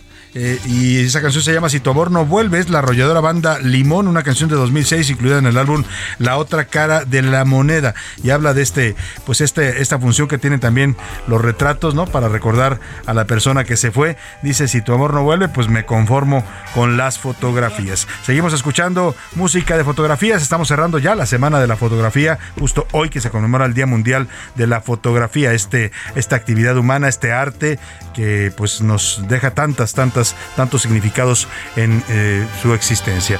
Vamos a escuchar un poco más y seguimos con más aquí en A la Una. Y si tu amor no vuelve, tendré que conformarme con fotografías. Tendré que hacer un álbum de tus alegrías. A la Una con Salvador García Soto. Dos de la tarde con 32 minutos, seguimos y oiga, eh, hay que manejar con cuidado. Si usted va en el tráfico en este momento en su ciudad, pues eh, eh, ánimo, calma. Los viernes aquí en la Ciudad de México suelen ser particularmente complicados en el tráfico. ¿eh? A veces el fin de semana también significa que la gente se pone un poco alterada, anda con prisa, o ya quiere llegar a descansar, o va a salir de la ciudad, o agarra también la fiesta, ¿no? Lamentablemente suele pasar también en esta ciudad. Y mire, las prisas a veces y el estrés del tráfico provocan accidentes. Este que le voy a reportar acaba de suceder aquí en la Ciudad de México, sucedió eh, pues esta mañana, fue, esta mañana ocurrió en la Avenida de los Insurgentes Norte, eh, en el cruce con su, con el eje 1 Norte, y al menos siete vehículos impactaron, una carambola de esas que pues son bastante problemáticas. Vamos contigo, Alan Rodríguez, cuéntanos, buena tarde. Hola, ¿qué tal, Salvador? Amigos, muy buenas tardes. Pues como ya lo mencionas, el día de hoy, cerca de las 11 de la mañana, se registró esta carambola que involucró siete vehículos, incluyendo una unidad del Metrobús, la línea 1 que circulaba, porque prácticamente se encontraba esperando el avance, el cambio de luces del semáforo, muy cerca del cruce con el eje 1 norte, esto en la zona de Buenavista. Se trató de una camioneta modelo Journey en color rojo, la cual ya fue revelado por personal de la Secretaría de Seguridad Ciudadana estaba circulando con exceso de velocidad, invadiendo el carril confinado del transporte eh, público. Derivado de esta situación, impactó contra una camioneta que transportaba frutas y verduras y esta golpeó a otros cinco vehículos más. Lamentablemente, la persona que venía circulando, que venía manejando esta camioneta, quedó prensada durante al menos 20 minutos. Se trató de una labor bastante complicada por parte de los servicios de urgencias que llegaron al punto para atender esta situación y después de 20 minutos de esta complicada tarea ya pudieron liberar a esta persona. Pero vamos a escuchar a uno de los pasajeros, un joven y ya identificado como Giovanni, quien viajaba a bordo de este vehículo. ¿Cómo te llamas? ¿Cómo te llamas? Giovanni Melo García. ¿Cómo te sientes? ¿Sí vienes bien? Bien. ¿Tú venías dentro del vehículo? Sí. ¿Qué pasó? Este, se quedó sin frenos el carro. ¿El de ustedes? Sí, y no podía, no pude hacer nada. Tuvo que chocar. ¿Cómo te llamas? Giovanni Melo García. Gracias, Giovanni. Salvador, amigos, como ya escuchamos el testimonio de este joven, afortunadamente él no resultó con ninguna lesión, sin embargo viajaba a bordo de este vehículo y nos refiere que, pudió, que pudo haberse quedado sin frenos y esto provocó este accidente. Durante dos horas se realizaron las labores para retirar estos vehículos, incluso para limpiar la carpeta asfáltica que quedó con restos de los vehículos afectados y afortunadamente ya en estos minutos la circulación queda completamente restablecida con rumbo hacia la zona de la avenida de los insurgentes. Sin duda alguna, un accidente bastante aparatoso, bastante complicado y que deja una gran lección no invadir los carriles confinados del Metrobús. Pues sí, lamentablemente hay gente que no entiende esto, que romper las normas eh, significa pues es provocar este tipo de accidentes y lamentablemente aquí pues esta falta de un automovilista provocó este accidente. Gracias por el reporte, Alan, estaremos atentos. Continúa, muy buenas tardes. Muy buenas tardes y vamos a, a otro tema me quedé pensando en lo que decía nuestro reportero, pues sí, invadir el carril del Metrobús es algo que está prohibido y hay que tener mucho cuidado con ese tipo de violaciones porque pues desatan este, este tipo de hechos que a veces acaban en tragedia. Afortunadamente aquí pues solamente hubo heridos, los vehículos dañados, pero en algunos casos se cuesta la vida de personas. Así es que respete las normas de tránsito, circule tranquilo en la medida de lo posible. A veces llevamos prisa, estamos desesperados, pero siempre hay que ser respetuoso de las normas y de los demás automovilistas. Y vamos a platicar esta tarde y le agradezco que nos tome esta llamada con el senador Emilio Álvarez y Casa. Desde ayer, en cuanto se conoció esta, este informe que presentó el el subsecretario Alejandro Encina sobre el caso Ayotzinapa, en donde pues dice que ya prácticamente concluyeron las nuevas investigaciones que abrió este gobierno, dan algunas conclusiones, pues según ellos pues rebaten totalmente la verdad histórica del gobierno de Peña Nieto, aquella que construyó Jesús Murillo Caran, y dicen que pues ahora sí están diciendo toda la verdad. La verdad, la, verdad sea dicha, como dicen, pues es que no hay muchas eh, novedades conforme a lo que se sabía. Sí hay algunos detalles que se, que se revelan, eh, que los normalistas fueron separados en grupos, que no fueron todos quemados en el basurero de Cocula, como tercamente decía la PGR en su momento, en la famosa verdad histórica. Pero más allá, pues no hay culpables y falta pues mucho de lo que se comprometió el presidente públicamente con los padres de los normalistas y con la sociedad mexicana. Para hablar de eso, saludo con gusto al senador Emilio Álvarez y que desde ayer ha fijado posición sobre este tema. ¿Cómo está, senador, integrante del Grupo Plural? Buenas tardes.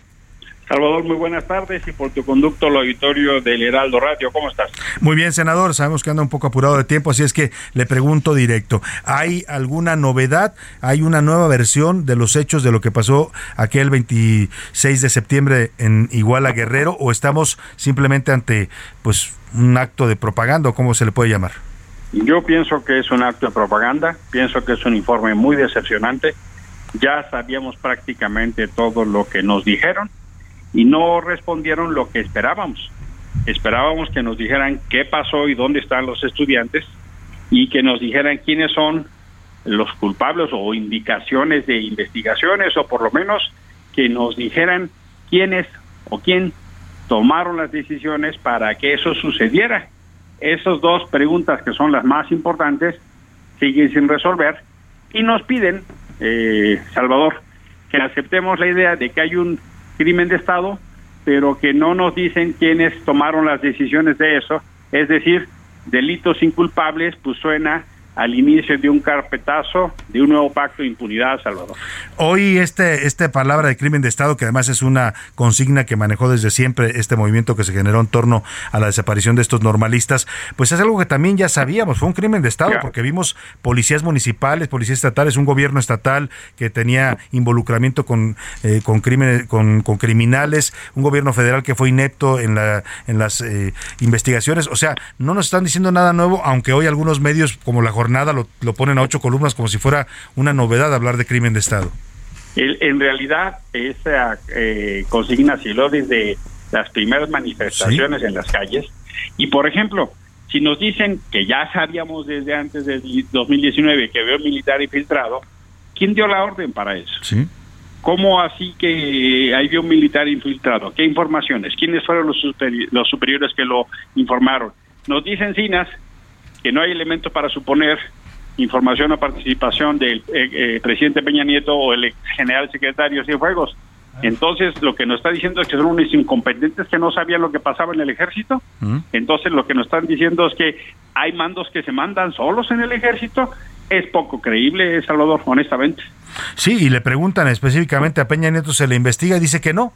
Entonces, si el crimen de Estado, ¿quién lo cometió? ¿Qué Estado? ¿O qué, qué pues personajes? Y todo, todo lo de la participación de las fuerzas de seguridad, incluida el ejército de la Marina, ya lo sabíamos. Hace unos meses nos dijeron que hubo efectivos de la Marina, los padres reclamaron por qué tardaron tres años en decirnos eso, y ahora nos dicen hay delito, pero no hay culpables ni señalados para investigar. Pues es la verdad, me parece, el inicio de un carpetazo y sí, de un acto de propaganda. Ahora, dice el subsecretario, la frase contundente de ayer es que pues los eh, eh, estudiantes fueron arteramente eh, eliminados, asesinados, pues, algo que tampoco es nuevo, pero que mm, la frase, la oración que utiliza Encinas para decir los mataron, los desaparecieron, pues me suena que todavía este gobierno le vendió expectativas, sobre todo a los padres, de que podía haber estudiantes vivos a ocho años de distancia. Mira, Salvador, emplean un concepto muy tramposo que es el de no hay elemento para suponer que siguen con vida. Eso quiere decir que si no, no hay elemento para suponer con vida, quiere decir que están muertos.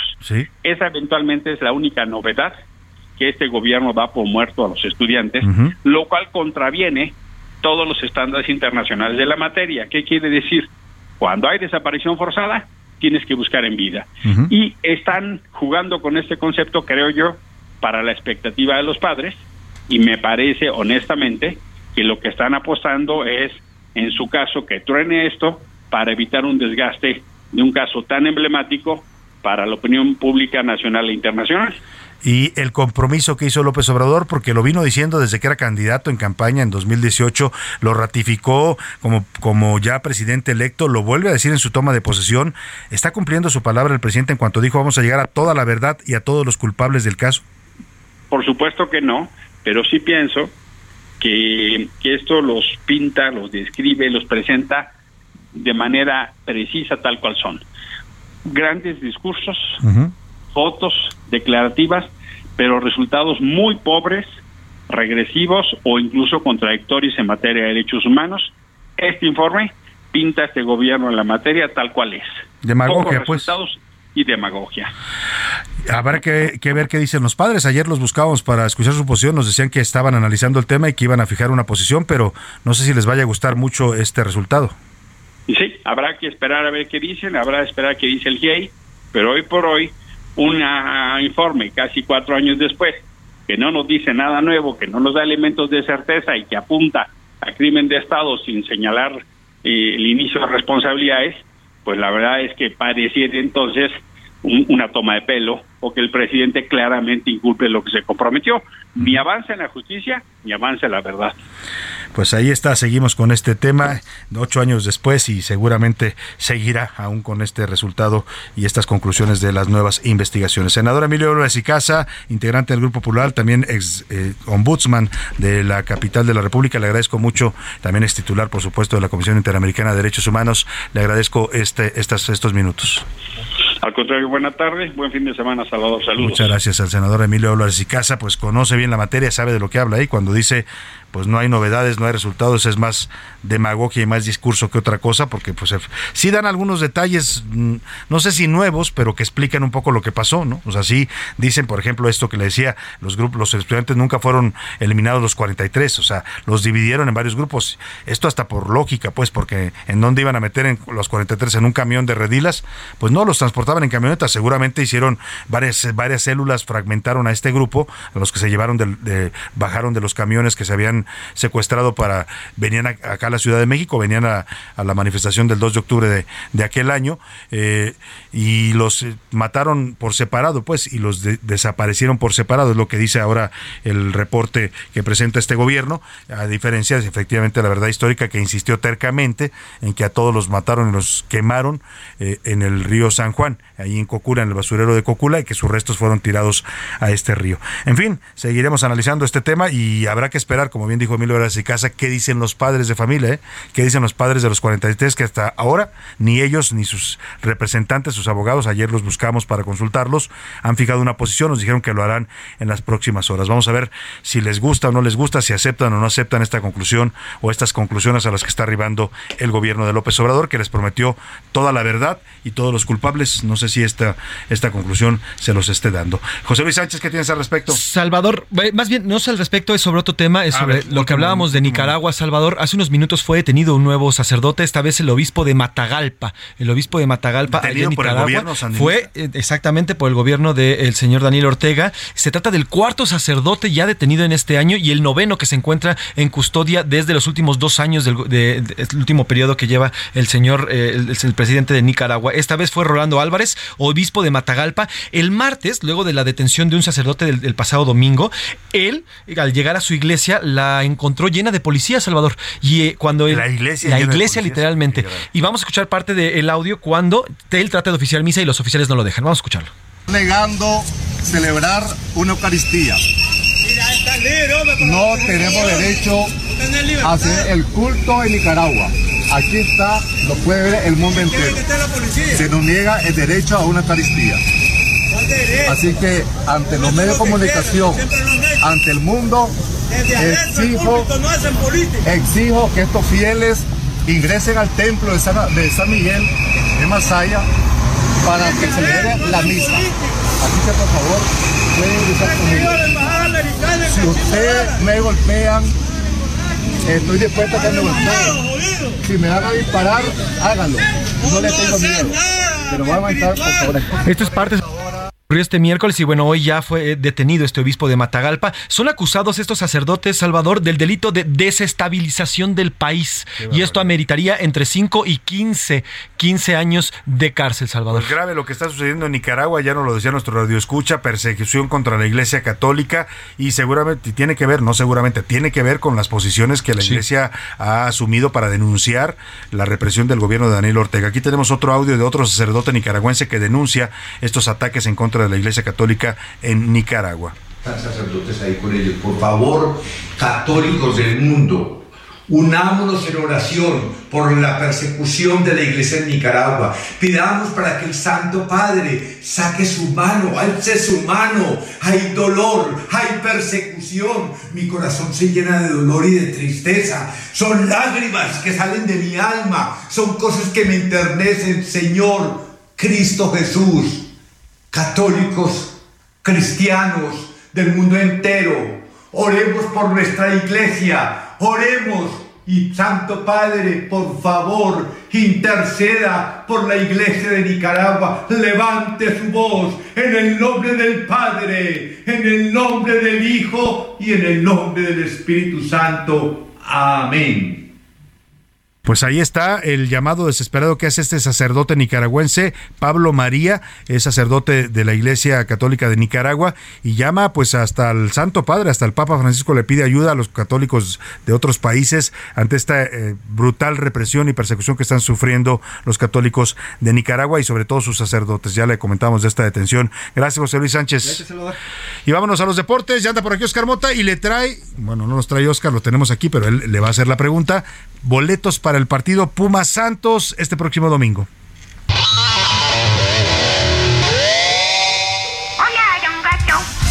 Oscar Mota, bienvenido, ¿cómo estás? Mi querido Salvador García Soto, te mando un gran abrazo. Viernes, hoy un gran día para ganar. Antes de iniciar, quiero iniciar con un, eh, un saludo muy especial para todos los jóvenes del Valle de México que recibieron ya sus resultados para el bachillerato. Les mando un ¿Ya gran los dieron abrazo. a conocer? Ya los dieron. Felicito a todos los que se quedaron, amigos, cercanos, sobrinos.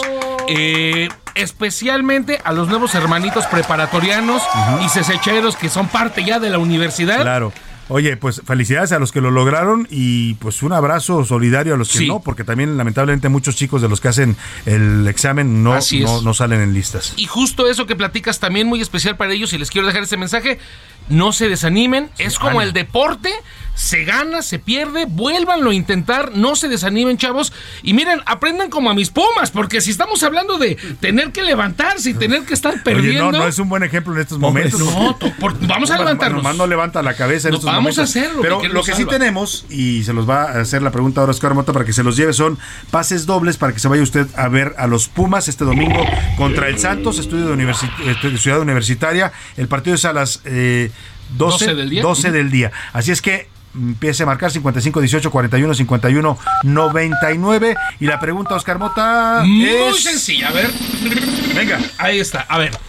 ¿Cuándo el año del debut de Pumas en Primera División? Ojo, Porque ahí puede ser el asunto de que cuando se fundó. No. No, cuando El de- debuta el equipo Universidad de Pumas de la Universidad Exacto. Nacional en la Liga En de Fútbol división, Mexicana. es en la correcto. primera división. El año. Ahí el está la pregunta. Empiece a marcar tres pases dobles para que se vaya a ver Pumas Santos este domingo en Ciudad Universitaria. Pues vamos a iniciar con eso, mi querido Salvador, porque el día de ayer, bueno, terminó la jornada 9, una jornada 9 complicada. Pumas iba ganando 2 a 0 precisamente en el estadio Alfonso Lastras de San Luis Potosí. Le terminan dando la vuelta, pierde 3 a 2. Y con esto, bueno, ya son tres partidos consecutivos con derrota, contando el de, el de Barcelona, y son dos de liga. El asunto es que este fin de semana también viene un tema con América Cruz Azul. Fíjate, mi querido Salvador, amigos, les voy a mencionar cómo está la tabla. Los primeros cinco, ¿cómo están los primeros cinco de la tabla?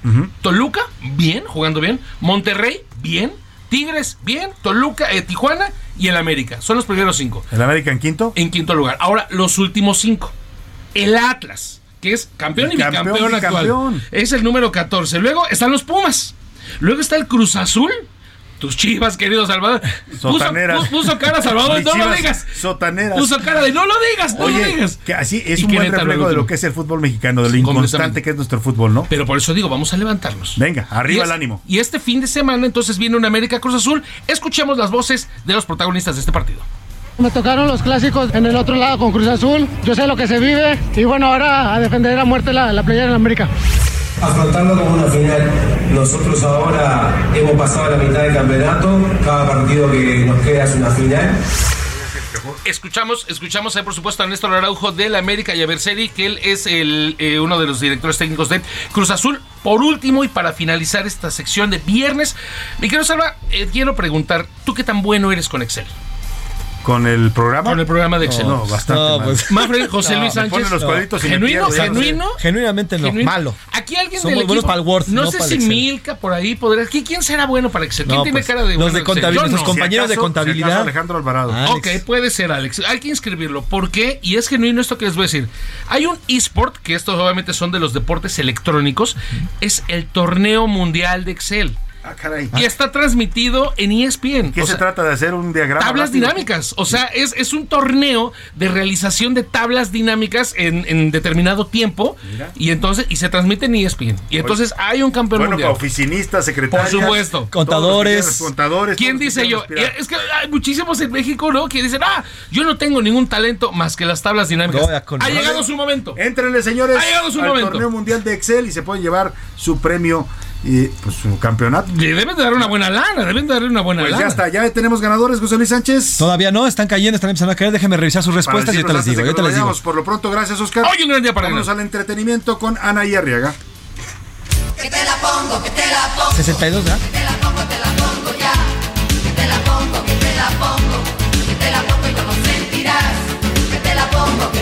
Anaí Arriaga, ¿por qué estamos escuchando a Garibaldi? Te saludo, buen viernes. Querido Salvador, ¿cómo estás? Buenas tardes. La mejor noticia del día de hoy es que por fin es viernes. Sergio Mayer dice a Natalia Sudville que debe buscar trabajo y no estar chantajeando. El ex Garibaldi reveló que su ex nuera ya no le permite ver a su nieta, que es la hija de su primogénito Sergio Mayer Mori. Por su parte, Natalia Sudville dice, hey, yo solamente me estoy defendiendo, no estoy pidiendo nada que no sea justo. La moraleja de todo esto es que quien con niños se acuesta, mojado amanece. Recordemos que ella inició la relación con el primogénito de Sergio Mayer cuando él era menor de edad. La recomendación para el fin de semana es que disfruten de la obra Sola en la Oscuridad. No hay nada más inocente que una muñeca, a menos que ella encierre un secreto que pone en riesgo de muerte a quienes están cerca de ella, como Susie, que es protagonizada por Itatí Cantoral. Realmente la obra los va a tener al filo de la butaca. Está 100% recomendada. Nosotros tendremos la siguiente semana muchas sorpresas para ustedes. Por ello, los invito a que disfruten del programa de Salvador García Soto a la una. Que tengan una excelente tarde. Muchas gracias, Anaí. Excelente tarde también para ti. Y rápidamente tenemos ya ganadores de los tres pases dobles para ir a ver Pumas Santos este domingo a las 12 del día. ¿Quiénes se llevan sus boletos, José Luis? Rodolfo Rojas y dos mujeres, Gloria Hernández y Fernanda Acevedo. Felicidades a los tres. Ya tienen sus boletos para el Puma Santos de Madrid. ¿Cómo hacen para recoger sus boletos? Y tiene que ser hoy antes de las 6 de la tarde, José Luis. Así es, tienen que venir aquí, Insurgentes 1271, aquí en la colonia, cerca de la colonia del Valle. Eh, los vamos a recibir piso 2 con una identificación oficial y aquí Iván Márquez se los va a Rápidamente, nada más póngale en, el- en su teléfono, en su Google, Torre Carrachi y lo trae directo aquí a este edificio. Sube al segundo piso, la recepción dice que va el Heraldo de México y en la recepción del Heraldo se identifica usted con su credencial. Dice, me gané los boletos con Salvador García Soto y se va a ver el Puma Santos este eh, domingo a las 12 del día en Ciudad Universitaria. Felicidades a los ganadores y no queda tiempo más que para despedirnos, darle las gracias a nombre de todo este equipo por habernos acompañado hoy y toda esta semana. Les deseo que tengan una excelente tarde, provecho.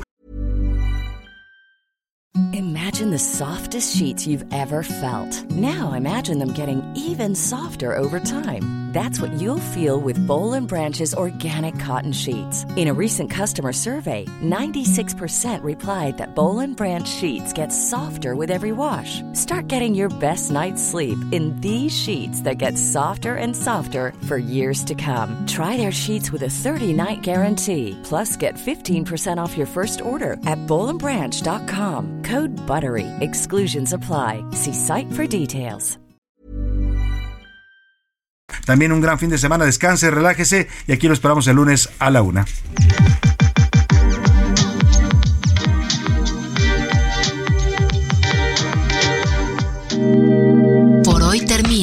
A la Una con Salvador García Soto. Un encuentro del diario que piensa joven con el análisis y la crítica. A la Una con Salvador García Soto. De lunes a viernes de 1 a 3 de la tarde. Heraldo Radio, la H se lee, se comparte, se ve y ahora también se escucha.